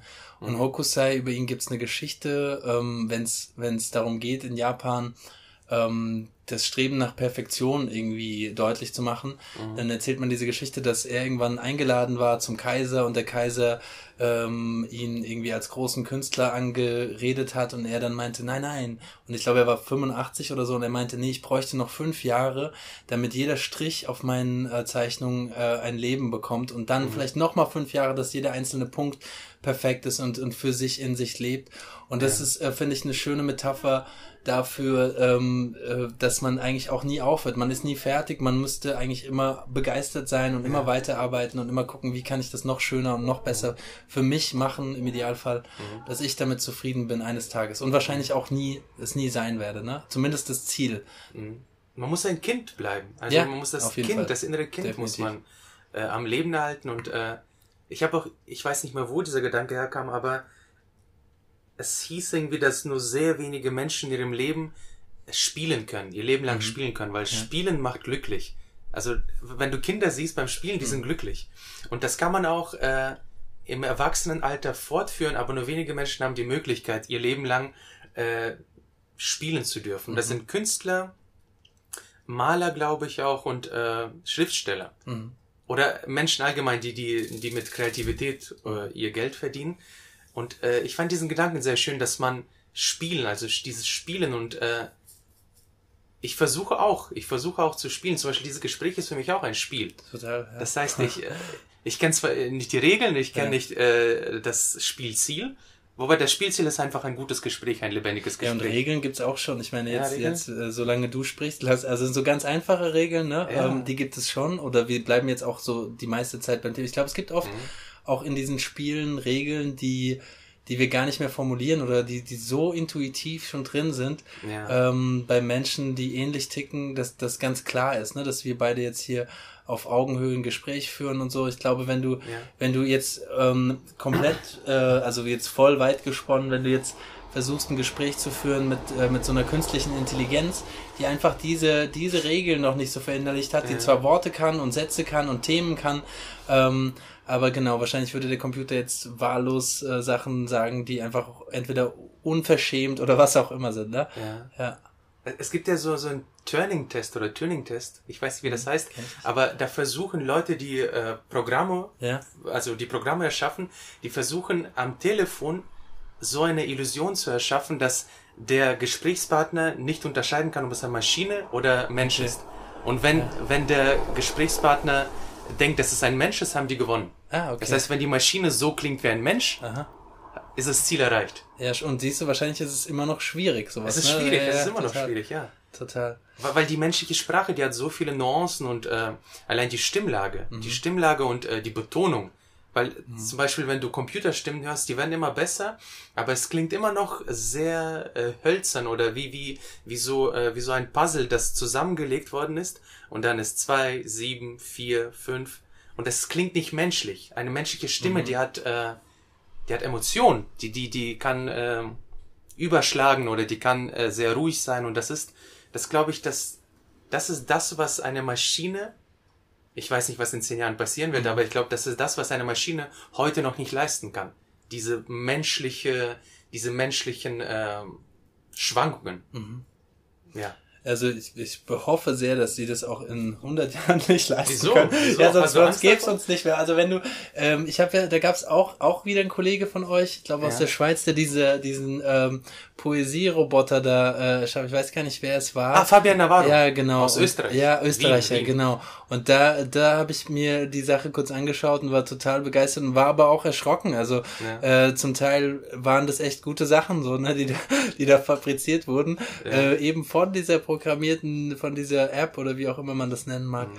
Ähm, aber nochmal zu dem Spielen. Das, ja. das, dann, die sind so gut heute in diesem Gespräch ähm, weil das schließt auch wieder den Kreis zum Thema begeistert bleiben, äh, weil äh, eben genau diese, diese Erkenntnisse aus der Hirnforschung, äh, da wird es jetzt auch immer klarer, dass, dass genau das der, der einzige Weg ist, um, ähm, um zu lernen. Ne? Also wir sehen es im mhm. Tierreich, wir sehen es bei uns Menschen, wir sehen es bei den Kindern, dieses Trial and Error Ding. Und warum steht er wieder auf? Naja, weil er das machen möchte oder weil er spielen will oder weil er so und ähm, und das war jetzt auch ein riesen, eine riesen Erkenntnis zu sagen, hey, wie habe ich denn früher, warum habe ich denn so viele ganz schwierige Sachen gelernt und habe es jetzt vielleicht ein paar Jahre dann auch nicht mehr, ähm, weil ich eben ganz viel rumgespielt habe. Ne? Und äh, da sind wir auch wieder bei dem Amateursein. Und ähm, ja, da gibt's diese tolle Geschichte, dass ein 80-Jähriger noch Chinesisch lernen kann von, vom Hüter, das kennst du vielleicht, ne? Das ist irgendwie dieser 80-jährige Mann und äh, der hat, der, also wenn man jetzt davon ausgehen wollen würde und sagt, da ist jemand, der ist 80 und der möchte ähm, Mandarin lernen, dann würde man sagen, naja, es ist ziemlich schwierig mit 80. Aber wenn die Geschichte so formuliert ist, dass man sagt, naja, dieser 80-jährige Mann hat, hat eine wunderschöne 65-jährige Freundin äh, aus einem kleinen Dorf in China und ja. er ist total verliebt und er möchte die Familie besuchen, dann ist es viel plausibler zu sagen, ja, na klar kann der nach vier Monaten ganz gut Mandarin sprechen, ne? Ja. Ähm, eben weil er, weil er verliebt ist und weil er äh, weil er begeistert ist, so, ne? Und mhm. ähm, weil er das vielleicht mehr oder minder spielerisch macht oder auch, auch einen, einen Anspruch hat, das, das dann zu können, so, ne? Genau. Schön. ja. Gut, nächstes Thema. Äh, ich habe mitbekommen, oder wir, haben noch nicht wirklich ausführlich darüber ja. gesprochen, aber Roger Williamson ist ein großes Thema für dich. Du äh, Hast viel von ihm gelesen oder auch viele Interviews ge geschaut? Beides. Also ich habe ich habe mittel viel gelesen. Ähm, ja. Bei dem Lesen ist es ist es so, dass ich tatsächlich, also ich, ich sehe ihn ähm, so ein bisschen, glaube ich, wie manche Leute früher zumindest wie die David Copperfield angeschaut haben. Ne? Also das ist okay. sowas, das ist für mich, ähm, das ist für mich Zauberei, wie jemand äh, so gekonnt mit der Sprache umgeht und gleichzeitig dann noch so viel Menschlichkeit und Humor und eine unglaubliche Beobachtungsgabe und alles da mitschwingt und das ist, also es ist, es ist für mich so, bei dem Lesen, wir hatten uns, wir hatten am Telefon drüber gesprochen, dass wir das Ja. gleiche Buch von ihm gelesen hatten. Der Knacks. Äh, ja, genau, der Knacks. Äh, Großartiges Buch an der Stelle, sehr zu empfehlen. Und da war es wirklich so, dass ich das zunächst weglegen musste nach, nach 20 Seiten, weil ich einfach pro Seite, glaube ich, drei Sachen in mein Notizheft gekritzelt habe, drei zitierwürdige Sätze gefunden habe Ja. und jede Seite auch zwei, dreimal lesen musste, um, ums, nee, das, ach so, nee. Und immer wieder was entdecken konnte. Ähm, das ist wie bei guten Bühnenprogrammen, wo man dann auch sagt, ich kann das immer wieder sehen und ich entdecke immer wieder was Neues für ja, mich. ja, ja. Und genau, das ist so eine Faszination für, für was, was ich überhaupt nicht kann oder wo ich sage, das ist, ist so weit weg von, von dem, was in meinem Potenzial liegt. Ähm, aber ich finde es so bewundernswert, ne? Das, das, äh, Du meinst sprachlich. Ja, Ja, also ja, sprachlich und auch, auch menschlich, ne? Menschlich. Und, und, und alles, was, was da so, ähm, was da mitschwingt bei ihm oder was ich da vielleicht auch äh, gnadenlos falsch rein projiziere, aber das ist ja auch dann mein Recht zu sagen, Klar. also den jetzt auf so ein Podest zu heben, ne? Ja. Ähm, aber das, und es ist, fühlt, man fühlt sich dann auch immer wieder ganz klein, wenn man denkt, ach guck mal, jetzt habe ich was Tolles geschrieben und dann liest man da nochmal ein, zwei Sätze und denkt sich, nee, Christoph, was du schreibst, ist doch echt st- stümperhaft so, ne? Ähm, Aber es geht auch nicht ums Vergleichen. Nee, also nee, das ist ist- das Falscheste, was du machen kannst. das passiert bei mir automatisch irgendwie, Ja. dass ich, dass ich dann, ähm, ne, natürlich äh, unterhält mich das und ich oder inspiriert mich und äh, aber äh, es ist auch schon so, dass ich denke, ähm, wie kann jemand so gut sein, ne, in dem, was er tut und äh, genau solche solche Leute habe ich im Bereich Musik, solche Ja. Leute habe ich auch im, im Bereich Zauberei, ne und da vergleiche ich mich natürlich extrem Ja. und weil ich jetzt äh, für mein Bühnen-Solo-Programm auch Texte geschrieben habe und auch Texte geschrieben habe, wo ich dachte, Mensch, ist das clever. Und dann eben diesen Willemsen gelesen habe, da habe ich mich, also ja, Ja. unweigerlich verglichen. Du hast natürlich recht, ne? Das äh, sollte man, vor allem in dem Fall, ist es ganz blöd, weil da fühlt man sich ganz schnell ganz klein. Und äh, das, das Wichtigste ist, dass er nicht immer so gut war. Die Zeit, die er jetzt Ja. medial präsent Ja. war, das war, äh, da war er schon in den 40ern. Also ich glaube, der hat Aha. erst ab 40 angefangen, wirklich medial präsent zu sein. Und ich habe ähm, seine Anfänge gesehen. Ich habe äh, ich hab ein Interview von ihm mit Harald Schmidt gesehen. Okay. Also Harald Schmidt war, glaube ich, der Host der Sendung und das war seine letzte Sendung und da hat er nochmal äh, entweder die Redakteure oder irgendwie so einen Kollegen eingeladen und es ist erstaunlich, wie, wie verschlossen und anders Okay. er mit Harald Schmidt war. Der war, glaube ich, so Mitte 30. Ja. Mitte 30 und der war wirklich so, er war, äh, er, er war auf der Lauer. Er hat Harald Schmidt nicht vertraut. Also Okay. der hat wirklich immer Aber gedacht, zu Recht auch, ne? Genau, Also- Harald Schmidt verarscht ihn dauernd. Ja, ja. Und das ist kein Vergleich zu dem Roger Williamson, der, der dieses, der dieses äh, eloquente, fantastische Talent hatte, Menschen einzunehmen mit seiner Sprache. Der hatte sehr lange gebraucht, um dahin zu kommen. Hm, Das ja, war stimmt, nicht so kann man so. sehen. Da war er vielleicht nicht so souverän, ne? Genau, aber wahrscheinlich so war er trotzdem sehr kompetent und wahrscheinlich sogar auch weit kompetenter als Harald Schmidt, aber nicht ganz so zynisch, nicht ganz so bösartig. Ich Genau. meine, das ist ja auch ein Riesenunterschied, ne? Ja. Äh, bei Menschen. Ich glaube, bei ihm, was mich auch fasziniert, ist, dass er ähm, dass, dass ich ihn für sehr, sehr klug halte, im Sinne von klug belesen und gebildet, ne? Und Mhm. dann gleichzeitig aber auch ähm, irgendwie das Gefühl habe, und das finde ich ist auch, das trifft aber auch nochmal das, das, ähm, wenn du das jetzt erzählst, ich kenne das Interview nicht, ne? Äh, dann passt, ja, sehr gut, das muss ich unbedingt reinziehen. Dann äh, passt es aber auch sehr zu meinem Bild. Es wäre auch alles andere, wäre ja auch eine Schande, ähm, weil es, weil es, glaube ich, ähm, echt ein wahnsinnig liebenswürdiger Mensch ist, ne? Der dann in so einem, in diesem Battle, ne? Wenn es ja oft, also oft sieht man ja in diesen Talkshows mit mit großen äh, oder groß im Sinne von äh, Leuten, die irgendwo was zu sagen haben, Mhm. Geht's ja um so einen äh, rhetorischen Wettstreit auch, ne? Und dass, dass er dann, da, das sind einfach zwei ungleiche Gegner im Sinne von, äh, der eine kann eben dieses äh, Ich verarsch dich Game ganz gut, ne? Und äh, der andere hat ganz woanders seine Stärken, so, ne? Ja. Ähm, genau. Und es wäre schlimm, wenn er da mitgemacht hätte, ne? Also. Ja, es ist wäre nicht schlimm, es wäre lustig, wenn er da mitgemacht hätte. Ja. Aber ich glaube, er hat einfach nicht diese, diese Lockerheit gehabt, Ja. die er später sich, er hat auch gesagt, dass er sehr viel gekifft hat. Vielleicht dieses, Ja. dieses Kiffen hat ihn vielleicht von seiner, weil er ist unglaublich intelligent. Mhm. Er ist, ich habe mal versucht, seine Doktorarbeit zu lesen. Er hat ja Philosophie studiert und hat Aha. promoviert. Und ich habe nichts verstanden. Das, das ist wirklich so, wenn du den Knacks liest, Ja. ist Knacks ungefähr wie Fifty Shades of Grey Okay, gegen die wow. äh, Wow. Doktorarbeit, weil das ist philosophisch, das ist, der, der ist vollkommen in dieser Sprache eingetaucht. Und bei manchen Philosophen gibt es so kleine Durchat, also da kann man durchatmen, wo, wo man einen Satz versteht, bei ihm gar nichts. Und Okay. ich glaube, das Kiffen, ha- hat er auch selbst gesagt, das Kiffen hat ihn sehr, sehr auf diese, ähm, zwischenmenschliche Ebene gehoben, wo er seinen Intellekt vielleicht ein Stück weit abschalten konnte und Dinge äh, sagen konnte, die, die äh, er im nüchternen Zustand nicht gesagt hätte. Ja. Und ich glaube, das ist ähm, ein Stück weit Lebenserfahrung, auch Lebenskunst. Wie, wie man, weil vielleicht hat er irgendwann gemerkt, okay, ich bin zwar sehr intelligent und die Leute bewundern das, aber ich habe keinen Zugang zu ihnen. Ich, ich kann nicht kommunizieren. Und dann äh, hat er da daran gearbeitet. Ich weiß Siehst nicht. Du, dann, dann teile ich also doch was mit Roger Willemsen. Ja. Wer weiß, was ich heute für kluge Dinge tun würde, ne? Hätte ich auch nicht in meiner Jugend da das eine oder andere ausprobiert, ja. Schön. Ja. Genau. Äh, ja, Roger Willemsen, es gibt auch einen wunderbaren Vortrag von ihm, da äh, redet er bei einem Kommunikationskongress. Mm. Das hattest du mir geschickt damals. Hast du es gesehen? Ja, ja ich habe mir das mehrfach angeschaut. Ich ne? habe mir das bestimmt 10, 20 Mal Super spannend vor lauter Journalisten. Ja. Ähm, und es geht eigentlich um, um die Art, wie wird Presse, wie wird äh, genau. heutzutage gemacht. Und er nimmt ja. das aus einer sehr wissenden ähm, Perspektive, der um die ganzen Dinge weiß und wie das mhm. läuft und DPA-Meldungen äh, nimmt er die ganze Sache nochmal ein bisschen oder dreht es um und nimmt es aufs mhm. Korn. So, ne? Das ist ein sehr Da gibt es einen sehr schönen Satz. Äh, von wem war der? Von, nicht von, von Hebbel. Von Aha. Hebbel. Von Hebbel, der sagt, es gibt Leute, wenn sie aufs Meer schauen, sehen sie nur die Schiffe. Und weiterhin sehen sie auf, die Schiff, auf den Schiffen und das, was die Schiffe geladen haben.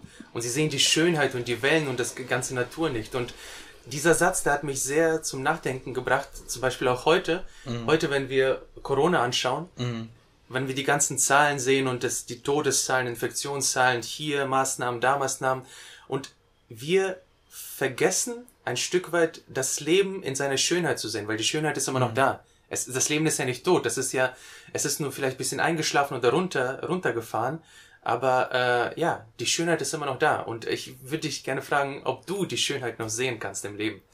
Ähm, gute, gute Frage. Äh, jetzt würde ich zwei, drei Sätze, um zu überlegen, hier noch einstreuen. Das mache ich. Ich rede einfach irgendwas, äh, weil ich mir doch die Antwort gerne überlegen mag. Also die Wahrheit ist. Schneid's äh, raus. Nee, die, nee, schneid's nicht raus. Ist gut.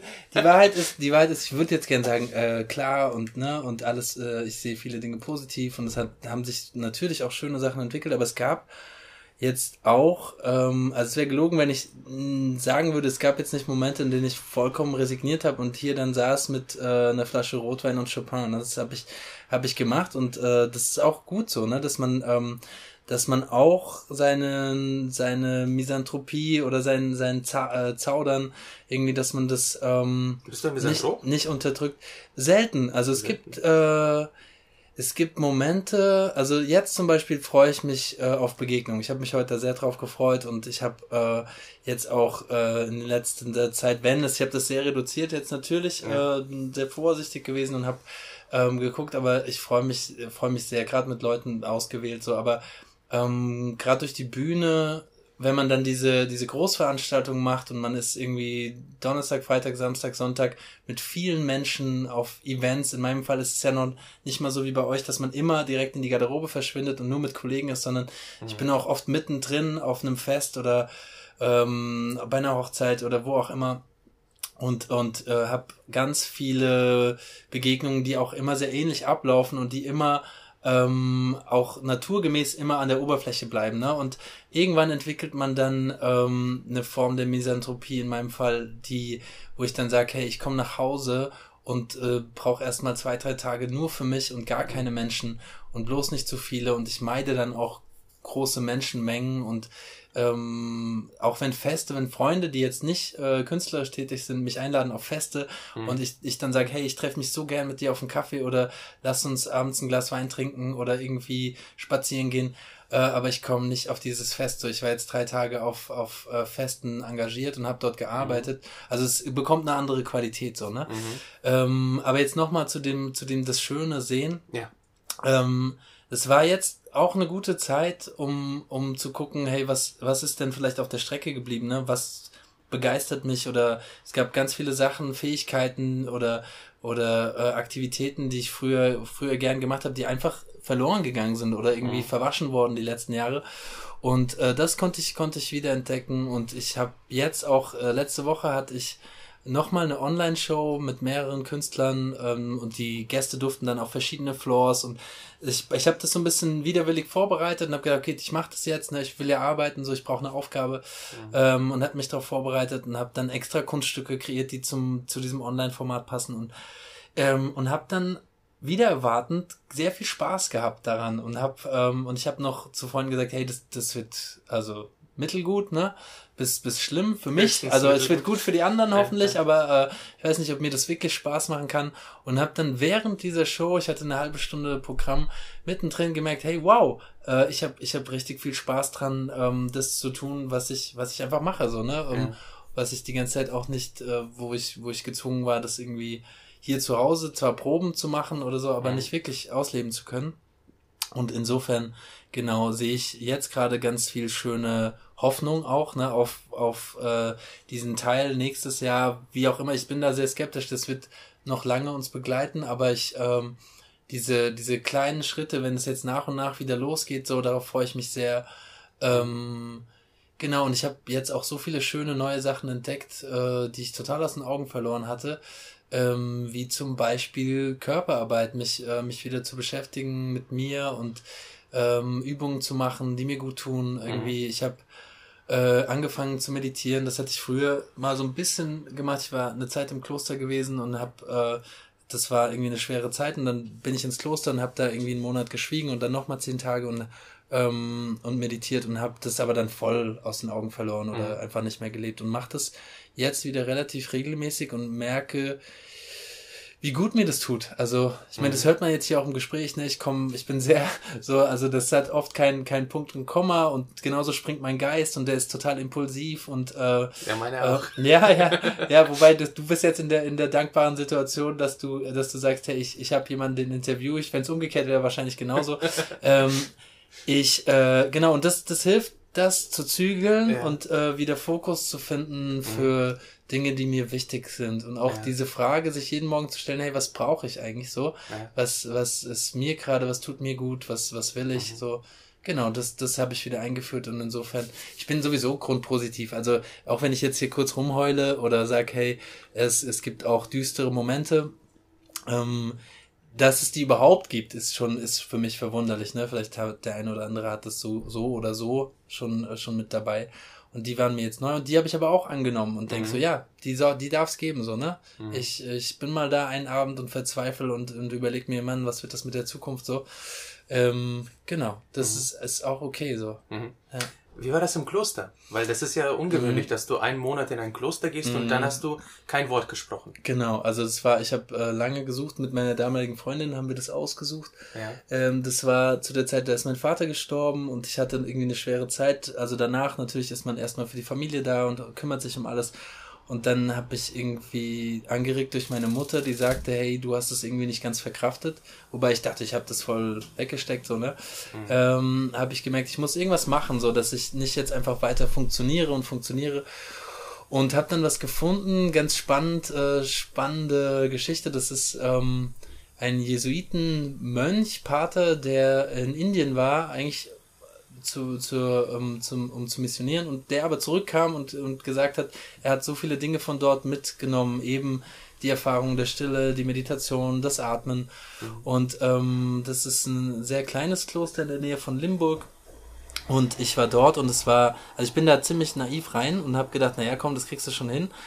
Und das ist gar nicht ohne. Also gerade gerade jetzt jemand wie ich, ne, der natürlich äh, sehr schnell und sehr laut und äh, ja, und oft zu viel und drüber ist, so, das, den mal hinzusetzen, so. Und die ersten drei Tage war, war der Horror. Also wir haben dort. Was ist denn dir passiert? Also dort meditiert man sechsmal am Tag, 45 Minuten. Das bedeutet, ich glaube, die erste ist um 5.30 Uhr, du setzt dich hin, noch vor dem Frühstück und äh, sitzt einfach, ne? Und, mhm. ähm, das ist nicht, nicht so streng wie im Zen-Buddhismus, dass man da irgendwie dann noch äh, Stockhiebe bekommt auf den, auf den Nacken, aber zum Entspannen. Das sind jetzt keine Schläge um. Stockhiebe äh, ja, also, zum Entspannen. Ja, also ist, wenn man im Zen-Buddhismus äh, sitzt, okay. längere Zeit gibt's verschiedene Schulen und verschiedene Traditionen, aber in einer davon äh, ist es üblich, dass, dass du, und was, was du dann auch, du möchtest es dann, weil deine Nackenmuskulatur mit der Zeit sehr, sehr verspannt also ist. harte Schläge oder so? Ja, das ist Tippen. kein, es, niemand will dich, es ist, es ist ein Schlag, der quasi ganz kurz auf diesen Trapezmuskel und den äh, einmal kurz kontrahieren lässt und dadurch entsteht aber wieder eine Entspannung. So habe ich es ah. mir, also ich habe das äh, selbst nicht praktiziert, aber okay. so habe ich mich informiert und so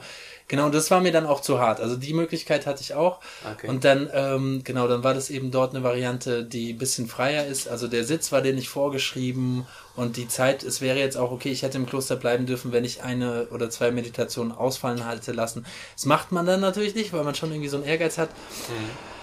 Aber genau, diese Erfahrung der Stille ist äh, was, was ich jedem irgendwie empfehlen kann, gerade den, den Bühnenmenschen irgendwie, weil es ähm, weil es ganz schwierig ist, äh, sich dann zu zügeln und dann sitzt du da und denkst, okay, achte auf deinen Atem. Ne? Also achte einfach mal jetzt und probier das mal aus und versuch diese Gedankenflut zu stoppen und so. Und ich meine, da kommen jetzt ja auch ganz viele ähm, Leute hier aus den, aus den, aus der Schulwissenschaft, kommen jetzt drauf, dass das, was früher, als ich studiert habe, war das mehr oder minder noch zum Großteil verpönt, ne, dass man gesagt hat, ja, okay, hier das ganze Meditations- und Yoga-Kram und so. Mhm. Ähm, und jetzt war ich auf einem Vortrag äh, von, ähm, hier in Mainz gibt's die Resilienzgespräche. Da geht's mhm. um Widerstandsfähigkeit von den Psychologen ähm, ist es eine Vortragsreihe und äh, da hat jemand, ein Professor der Psychologie, drüber gesprochen, ähm, über die Artentechniken, das Prana, sogenannte Pranayama im mhm. Yoga und was es mit uns physiologisch macht und was für tolle Effekte das hat. So, aber nochmal zurück. Ähm, ich saß da und nach drei, vier Tagen, äh, dann kommt halt irgendwie alles hoch. Also in dir auch, auch alles, was du eventuell jahrelang versucht hast, äh, unten zu halten, so, ne? Mhm. Und es war eine sehr intensive Zeit Genau, und irgendwann kommt man dann rein und spannend war, da ist dann auch ein Stück weit wieder Magie für mich passiert, dass man äh, dann eine Art Kommunikation ohne Worte entwickelt, also jetzt auch nicht verbal mit Zeichen oder so, so wie Zeichensprache, sondern man sitzt Leuten gegenüber und hat das Gefühl, ähm, ich, also das passiert nach, nach längerer Zeit, ne, der Stille, dass man tatsächlich ähm, ein Austausch stattfindet, ne? Mhm. Ähm, und auch dieses schweigend Essen und so, das war sehr, sehr spannend. Genau, das hat irgendwann, habe ich es nicht in den Alltag integriert und es ist irgendwann total verloren gegangen. Und jetzt, äh, wie gesagt, versuche ich meine eigene Praxis.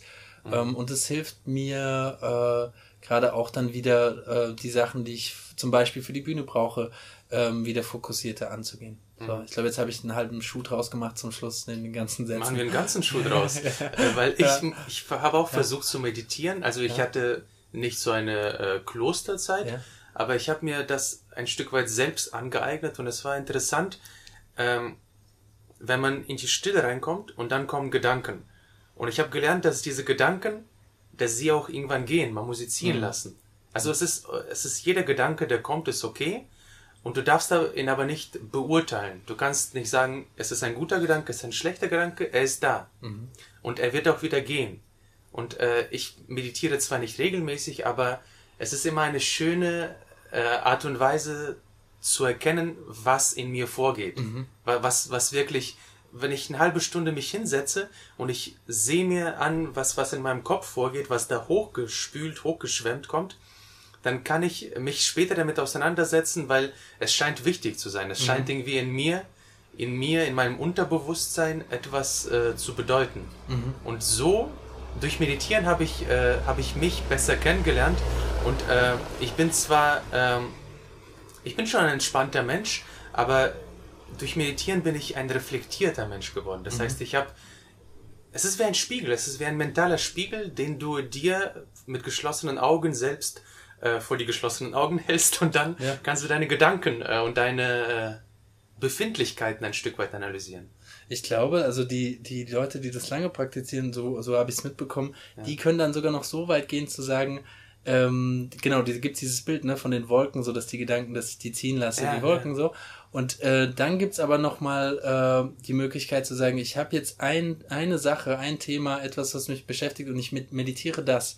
Mhm. Das bedeutet dann wiederum, also was, da so weit war ich noch nie, zu sagen, ähm, dann, dann kommt aber auch nichts mehr anderes links, sondern ich bin dabei. Ne? Ich bin bei diesem, mhm. ich glaube, ich glaube, da ist es dann vielleicht klüger zu sagen, ich nehme ein Gefühl irgendwie, mhm. ich, ich, äh, ich münze das auf ein Gefühl um und bleib bei dem. Mhm. So, und dann kommen wieder die Sachen, die zu diesem Thema.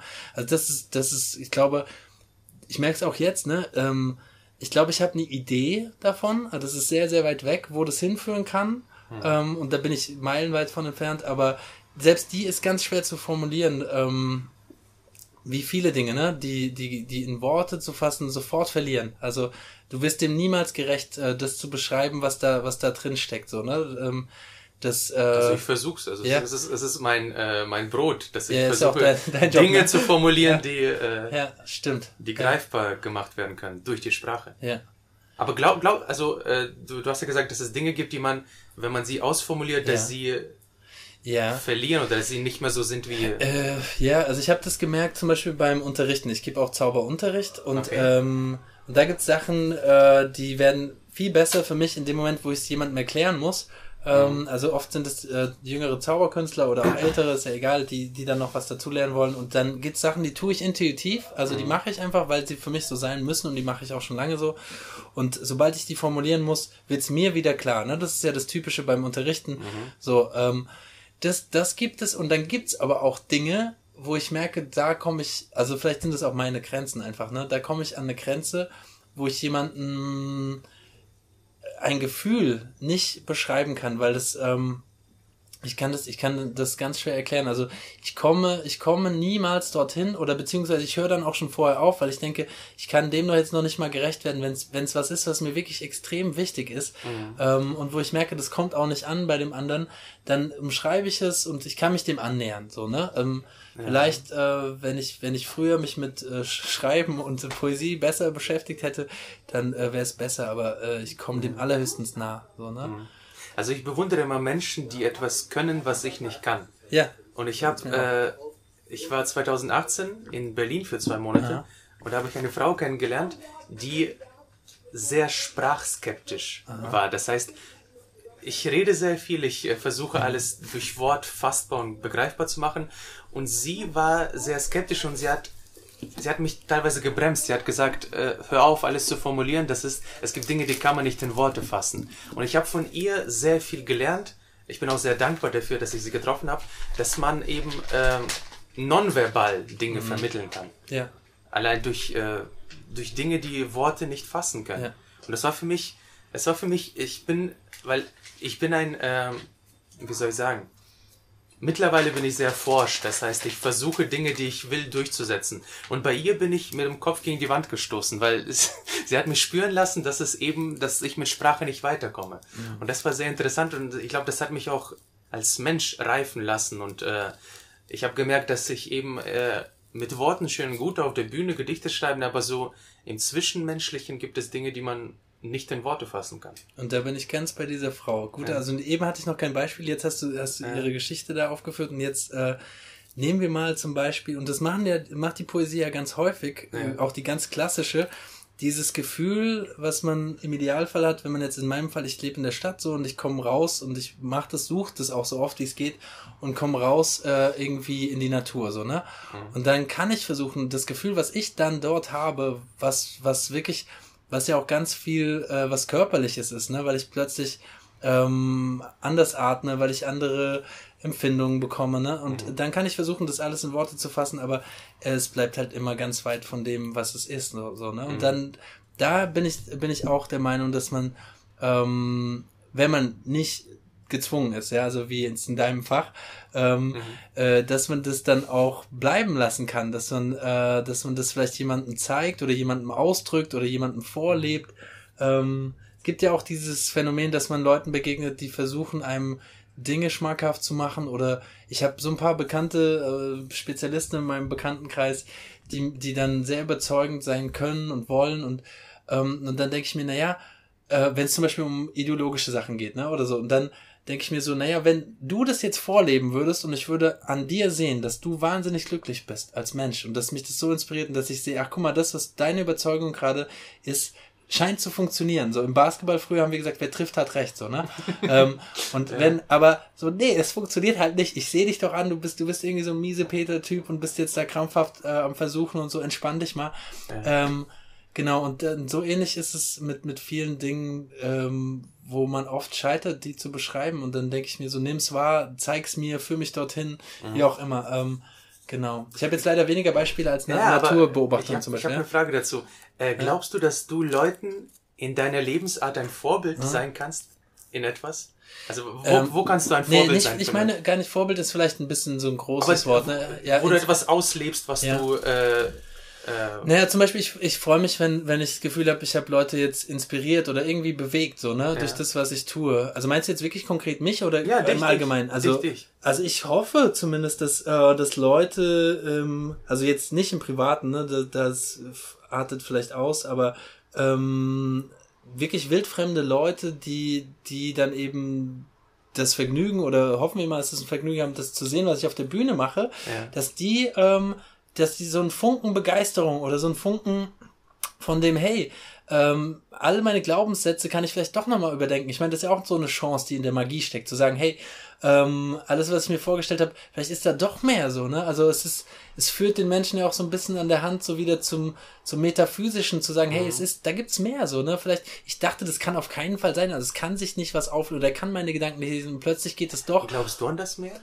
Ähm, an dieses Meer, natürlich. Ja. Ich glaube. Was ist das Meer? Also äh, was, was ist das Meer, was, was es gibt? Also ich glaube, da, da, ich glaube, dass da weit mehr ist und ich glaube, dass der Mensch oder wir Menschlein, dass wir da, Menschlein. ja, dass wir da echt sehr okay. vermessen sind. Ähm, und jetzt finde ich es auch genial, was passiert die letzten fünf Jahre, das, was ich so mitbekomme, ist, dass, äh, dass die Wissenschaft auch mittlerweile echt an vielen Punkten an ihre Grenze stößt und auch mittlerweile anerkennt, es gibt Dinge, die können wir jetzt gar nicht mehr ähm, die, die sind einfach nicht mehr beschreibbar, ne? So, oder wir kommen da nicht hin mit unserem, mit, also ich finde, es hat ja auch was von Hybris zu sagen, ähm, dieses Hirn, was, was wir jetzt als Spezies haben, mhm. ist so geschaffen, dass wir das alles begreifen können. Ne? Das ist wie wenn die Ameise denkt, sie könnte begreifen, was wir, was wir Menschen, warum fahren die Menschen jetzt dahin oder warum rennt der eine hin und kauft so ein Bild und die Ameise interpretiert da was rein oder mhm. Platons Höhlengleichnis, ne? Es ist perfekt dafür. Und ich glaube, ähm, ich glaube, da ist verdammt viel und ich glaube, es ist eine schöne, ähm, ein schönes Gefühl, sich einzugestehen, so, nee, ähm, es liegt nicht an meiner eigenen Dummheit oder es liegt auch nicht an, an, am Menschen. Ich, es gibt einfach Dinge, die wir nicht begreifen. Das heißt nicht, nicht zu resignieren. Ne? Ich strebe schon danach, Dinge zu mhm. wissen und so, aber auch zu sagen, hey, es gibt Sachen, die können auch da bleiben und da komme ich nicht, nehmen wir mal irgendwie diese, das Bild der unsterblichen Seele, so, ne? Gibt es eine oder gibt es keine? Und da gibt's endlose Debatten und, äh, und äh, Strömungen und gibt Gedanken eine, dazu. Ähm, das Schöne ist, meine Antwort auf die Frage ist, ähm, ich weiß es nicht. So, und das, da, das reicht mir. Also ich weiß okay. es nicht. Ich, ich, ich hoffe es und ich weiß es nicht. Ja. Und äh, ich würde mich freuen, so, ne? Ähm, aber ich finde alles, also ich finde jeden, der mir sagt, es ist so und so, also wie gesagt, dieses Determinierte, ne? Zu sagen, es mhm. ist so. Und ich so, aha, und warum? Woher weißt du das? Und so, und das ist halt sehr, und alle Erklärungsversuche, die dann kommen und alle Argumente sind halt wahnsinnig schwach, wenn man es von dem Gesichtspunkt der Logik betrachtet, ne? Also, okay. ähm, oder zumindest die, die mir herangetragen. Ich habe da, also früher natürlich auch, ne, aber mittlerweile bin ich an dem Punkt, also ich habe auch Philosophie studiert und ähm, und das ist ja ein Fach, was einen sowieso verwirrt, ne, in erster Linie. Also wo mhm. man mit Fragen reinkommt und mit mehr Fragen rausgeht. Das ist so, glaube ich, auch das Klassische, was man darüber sagt. Und ähm, ich bin da sehr verwirrt rausgegangen und das hat mich geärgert und habe dann aber gedacht, äh, also eben verwirrt deshalb, weil so viele Positionen plötzlich gleichzeitig nebeneinander stehen ja. können. Ne? Früher war es so, ich hatte irgendwie ein, ein Weltbild, einen Glaubenssatz und plötzlich kam was anderes. Das klang auch plausibel. Ich so, ach nee, warte mal, so könnte es auch sein. Und der andere behauptet was, was ganz konträr ist. Und dann denke ich mir so, nee, das ist auch okay. Und dann irgendwie die ähm, das annehmen, dass die nebeneinander alle funktionieren können als Modell, so ne, so wie mhm. in der mhm. Physik, äh, wie wir da Modelle haben. Mhm. Und ähm, und ich glaube, also jetzt nochmal, um das irgendwie für mich jetzt gerade im Kopf abzuschließen, äh, mir hat's geholfen zu sagen, ähm, es gibt Dinge, da ist mein Geist und ich glaube auch generell, also äh, der der Menschheit einfach nicht imstande und alles, was da passiert, ist Spekulation. Ne? Also alles, was passiert, mhm. ähm, und, und jeder, der, der sagt, es ist so und so, der lehnt sich sehr, sehr weit aus dem Fenster, finde ich. Ne? Und ähm, genau, und einfach anzuerkennen, da gibt's mehr und da gibt's mhm. mehr, was ich auch gar nicht verstehen kann. Ein schönes Beispiel habe ich. Ich habe ähm, ich hab besagtes Kunststück vom Anfang mit dieser Berührung, habe ich gezeigt auf einem Ärztekongress mhm. in, bei München und, ähm, und da waren viele wirklich, also hoch, äh, wie sagt man, hochdekorierte äh, Leute, ja, ähm, ja. Also waren, waren ein paar, paar in ihrem Fach große Nummern. So, und da kam. Ja, also ob, die waren eigentlich sehr angenehm. Die waren nicht okay. hochgestochen, aber die waren jetzt, zumindest was so einen Titel angeht, ne, waren die hoch ähm, angesehen High in ihrem Class. Fach. Ja, also äh, genau, die waren fachlich auf jeden Fall sehr kompetent, ne, sagen wir es mhm. mal so. Und ich hatte dann früher auch eine, komischerweise oft eine unberechtigte Ehrfurcht vor solchen Leuten. Also, okay, ja, also eine, die davon kommt, dass ich weiß, was für ein, für ein mhm. schmieser Student ich war und ein fauler Hund so und, äh, und dachte, Mensch, ey, der hat da noch und den Doktor und den zweiten noch und der hat sich aber reingekniet und der muss ja echt die Megagranate sein, der Typ.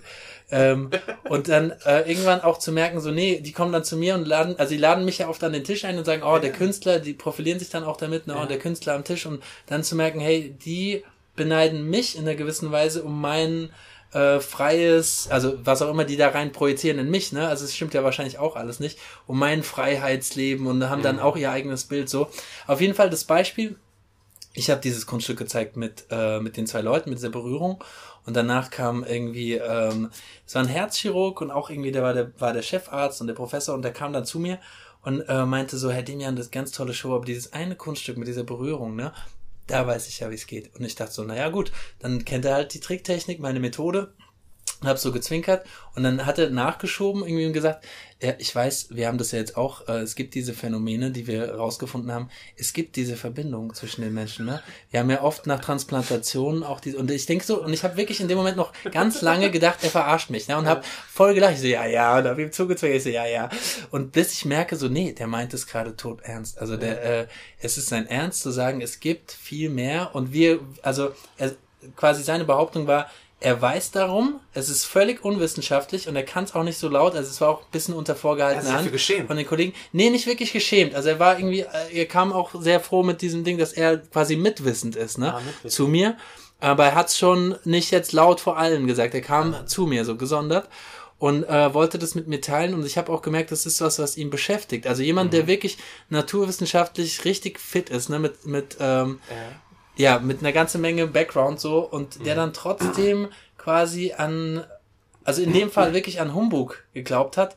Oder ähm, ich habe es ihm dann, ich war, es war auch eine schwierige Entscheidung zu sagen, was mache ich jetzt? Nehme ich ihm und sage ihm, hey, mh, sorry, nee, das ist wirklich ein Trick so. Und ich habe dann, glaube ich, so ein bisschen diplomatisch geantwortet, mhm. ähm, um ihm das auch zu lassen, ne? Also weil mhm. es total schön war zu sehen, nee, das ist sein Ernst und er glaubt daran und er hat Erfahrungen gemacht, die, die darauf hindeuten, als könnte es sowas geben, ne? als könnte mhm. es wirklich eine Verbindung geben, die man spüren kann und mhm. sichtbar machen kann. Ich meine, dann hat er auch völlig außer Acht gelassen, dass ich das ja dann scheinbar jedes Mal mit fremden Leuten reproduzieren können muss. Ne? Vielleicht ja so ein Talent, wo du die Menschen Jein, siehst, wo. Nee, das nee. ist, also es war alles total absurd in meinen ja. Augen, aber äh, genau, es war sein bitterer Ernst und ähm, genau. Aber du hast ihm die Illusion gelassen. Ja, habe ich. Okay. Also habe ich mit einem mit einem Hinweis darauf, dass ähm, ich habe ihm schon gesagt, naja, ähm, ich bin, also ja, äh, gerne, ne, gut möglich, aber in meinem, ich habe ihm schon gesagt, ich muss das ja jeden, jeden Abend reproduzieren können, ja. ne? Also was, was natürlich dann schwer wäre für sowas Tiefes äh, ja. oder was er da quasi ähm, als gegeben. Ja, also es war, es war spannend und genau, da bin ich drauf gekommen, ähm, dass äh, dass eben Leute, von denen man denkt, Mensch, du, du bist wirklich äh, super fit naturwissenschaftlich und dass selbst die ähm, auf, auf ganz wilde äh, Sachen oder zumindest ein Gefühl haben, da kommen, also er hat auch selbst gesagt, da gibt's Punkte, das können wir nicht mehr erklären ja. äh, mit unserer Medizin. Da kommen wir an die Grenzen, so gerade mit der Schulmedizin. Mhm. Und da passieren Dinge, die sind total verrückt und das sind manchmal kleine Wunder und ja. ähm, so. Und ich fand es total schön und ich, ich finde es dann auch, ich fände es dann total gemein zu sagen, ich nutze das jetzt aus. Es gibt auch Kollegen von mir, es gibt Zauberkollegen, die dann ähm, irgendwie als Scharlatane auftreten oder als, als Wunderheiler oder als Medium oder mhm, als mhm. wie auch immer und die dann eben diesen Wunsch, der ist ja wirklich ein ganz tiefer Wunsch in uns allen, ne? So mhm. äh, sowas zu finden oder zu suchen ähm, oder ja und den dann irgendwie quasi zu, zu Geld machen, ne? Und das fände ich auch mhm. gemein. Und ich bin einfach froh, äh, damit für mich zufrieden zu sein mit, ich weiß es nicht und das ist auch okay, so, ne? Es gibt eine sehr schöne Geschichte von Michael Ende, mhm. äh, die heißt Der Wegweiser. Da wird die Geschichte von einem Jungen erzählt, der mh, mm, von seiner Betreuerin, als er noch ganz klein war, die hat ihm sehr viele Märchen erzählt und sehr viel zauberhafte mhm. Märchen. Und er hat geglaubt, dass es echt ist. Und dann hat er äh, sich auf die Suche danach begeben in der Welt, ob es, ob diesen, ob es diesen Zauber wirklich gibt. Und dann trifft er einen äh, Zauberkünstler. Der Zauberkünstler ist Tutto e Niente. Okay. Also auf Italienisch alles und nichts. Ja. Und äh, er geht mit diesem Zauberkünstler mit, weil er lernen will, äh, wie, wie man zaubert, wie man den Zauber in der Welt findet. Und irgendwann gibt es ein Gespräch in diesem Märchen, es ist eine Geschichte, Gespräch, äh, wo der Zauberkünstler ihm erklärt, dass es keine Wunder gibt. Das ist, Ja. das ist, äh, dass er äh, diese ganzen äh, Zauber, Zauber, mh, ich, ich bin jetzt ein bisschen blockiert, weil du mich vorhin auf diesen Trick und Zauber Ja. denkst. Ich bin ein bisschen äh, Diese Zauber, Zauberstücke, Kunststücke. Kunststücke, Ja, ja. Kunststücke. Genau, es gibt äh, es gibt Ja. keinen Zauber, es gibt nur Kunststücke. Ja. Und dieser Junge ist so enttäuscht, weil er dachte, dass dass es wirklich Zauber gibt. Und dann äh, geht er durch die Welt und äh, ist so ein Trickbetrüger. Ah, also ja. er verarscht die Leute und er häuft sich ein sehr großes Vermögen an, weil er enttäuscht ist davon. Und irgendwann gelangt er in seiner Enttäuschung, weil er trinkt sehr viel, nimmt sehr viele Drogen und irgendwann sieht er ein Tor vor sich und dieses Tor ist genau dieses, dieses, äh, alles, was er gesucht hat, dieses, dieses Zauberland. Und er gesteht sich selbst nicht zu, in dieses Tor einzutreten, weil er so ein schlechter Mensch ist, weil er äh, die Leute betrogen hat, weil er so ein Trick, Trickser ist. Und äh, dann, äh, dann äh, versucht er doch noch etwas Gutes zu tun und er versucht den Leuten irgendwie den Weg zu diesem Tor zu, zu, zu zeigen. Aber Klingt nach meiner Biografie, ehrlich gesagt. Sollst du Geschichte. lesen, Ich der das Wegweiser. lesen. genau, und äh, ich, ich wollte fragen, äh, wie, wie siehst du das? Also, äh, du, du hast gerade Ja. gesagt, dass du diesen Mann, Mann nicht enttäuschen Ja. wolltest.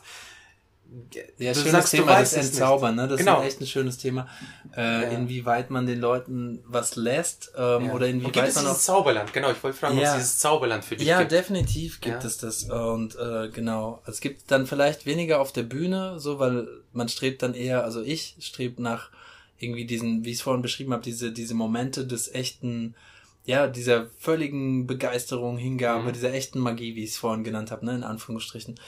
Ähm, und tatsächlich ist es ein Thema auch. Also ich habe jetzt mein aktuelles Solo 7 ist, äh, gibt's ganz viele Momente, wo ich mir überlegt habe, was wäre denn mal schön, also was würde ich gern selber sehen und ich habe dann gedacht, wie wäre es, wenn man wahnsinnig ehrlich ist als Zauberer.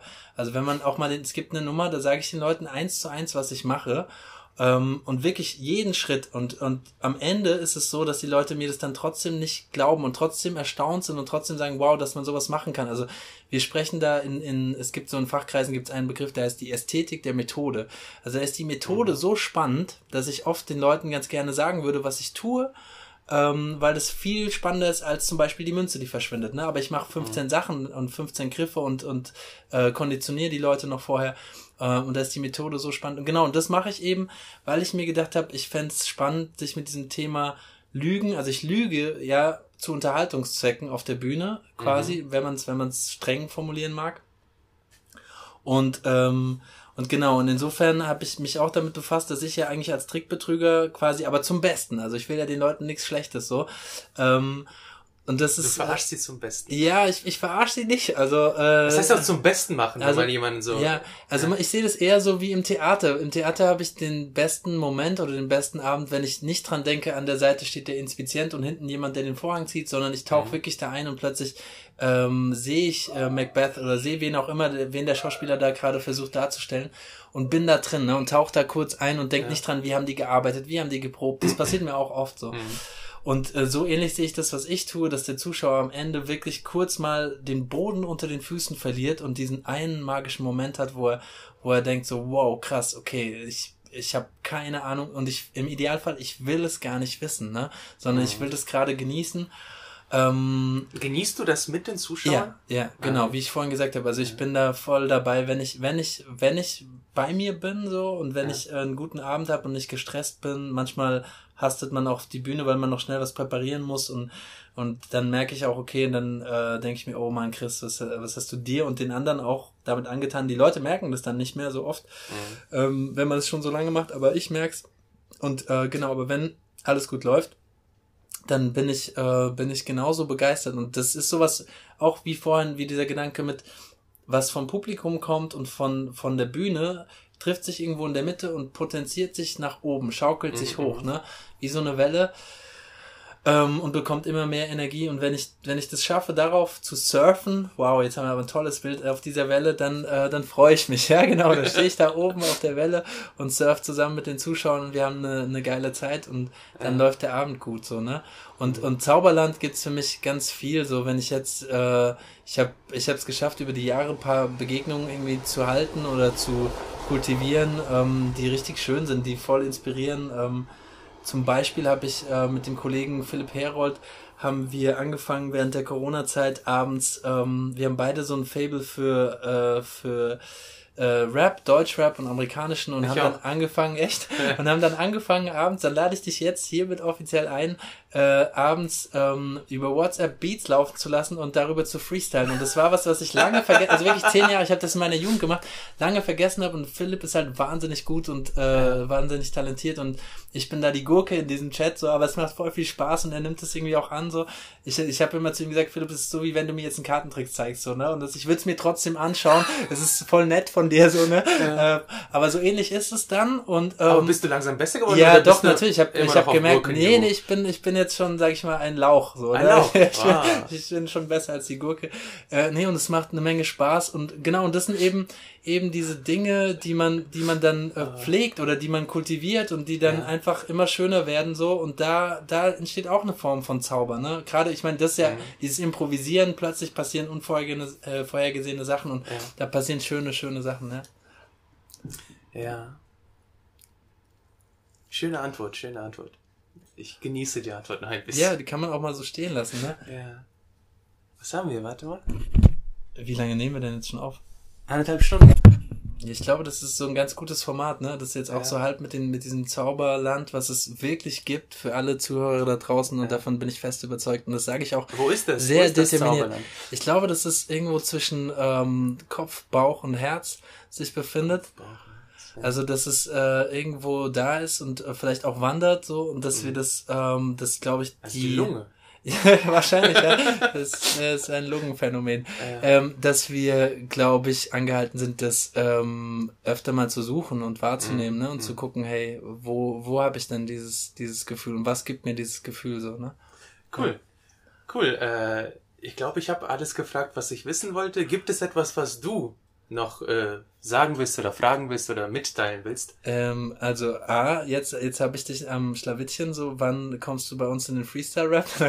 dann, äh, dann geht's los. Und, und die andere Sache ist, ähm, ich, äh, für alle, die jetzt hier in der Region sind, äh, ich hoffe, dass wir bald wieder spielen dürfen. Ich habe äh, eine äh, ein sehr schönes Format hier in Mainz im Unterhaus, das heißt Poesie und Wahnsinn, das mache ich zusammen mit Nektarius Flachopoulos und da laden wir immer Gäste ein, die wir toll finden und ich hoffe, dass wir äh, dich beim nächsten Mal dort sehen werden. Also für alle, ähm, die Artemis-Sachen genauso gern haben wie ich, ähm, die können ihn sehr, sehr wahrscheinlich sehr bald, also wir hoffen, dass es bald losgeht, äh, dann in Mainz erleben und äh, ich würde mich freuen, wenn du unser Gast dort bist. Sehr gerne, sehr gerne. Genau. Und das mit dem Freestyle äh, schaue ich mir mal an.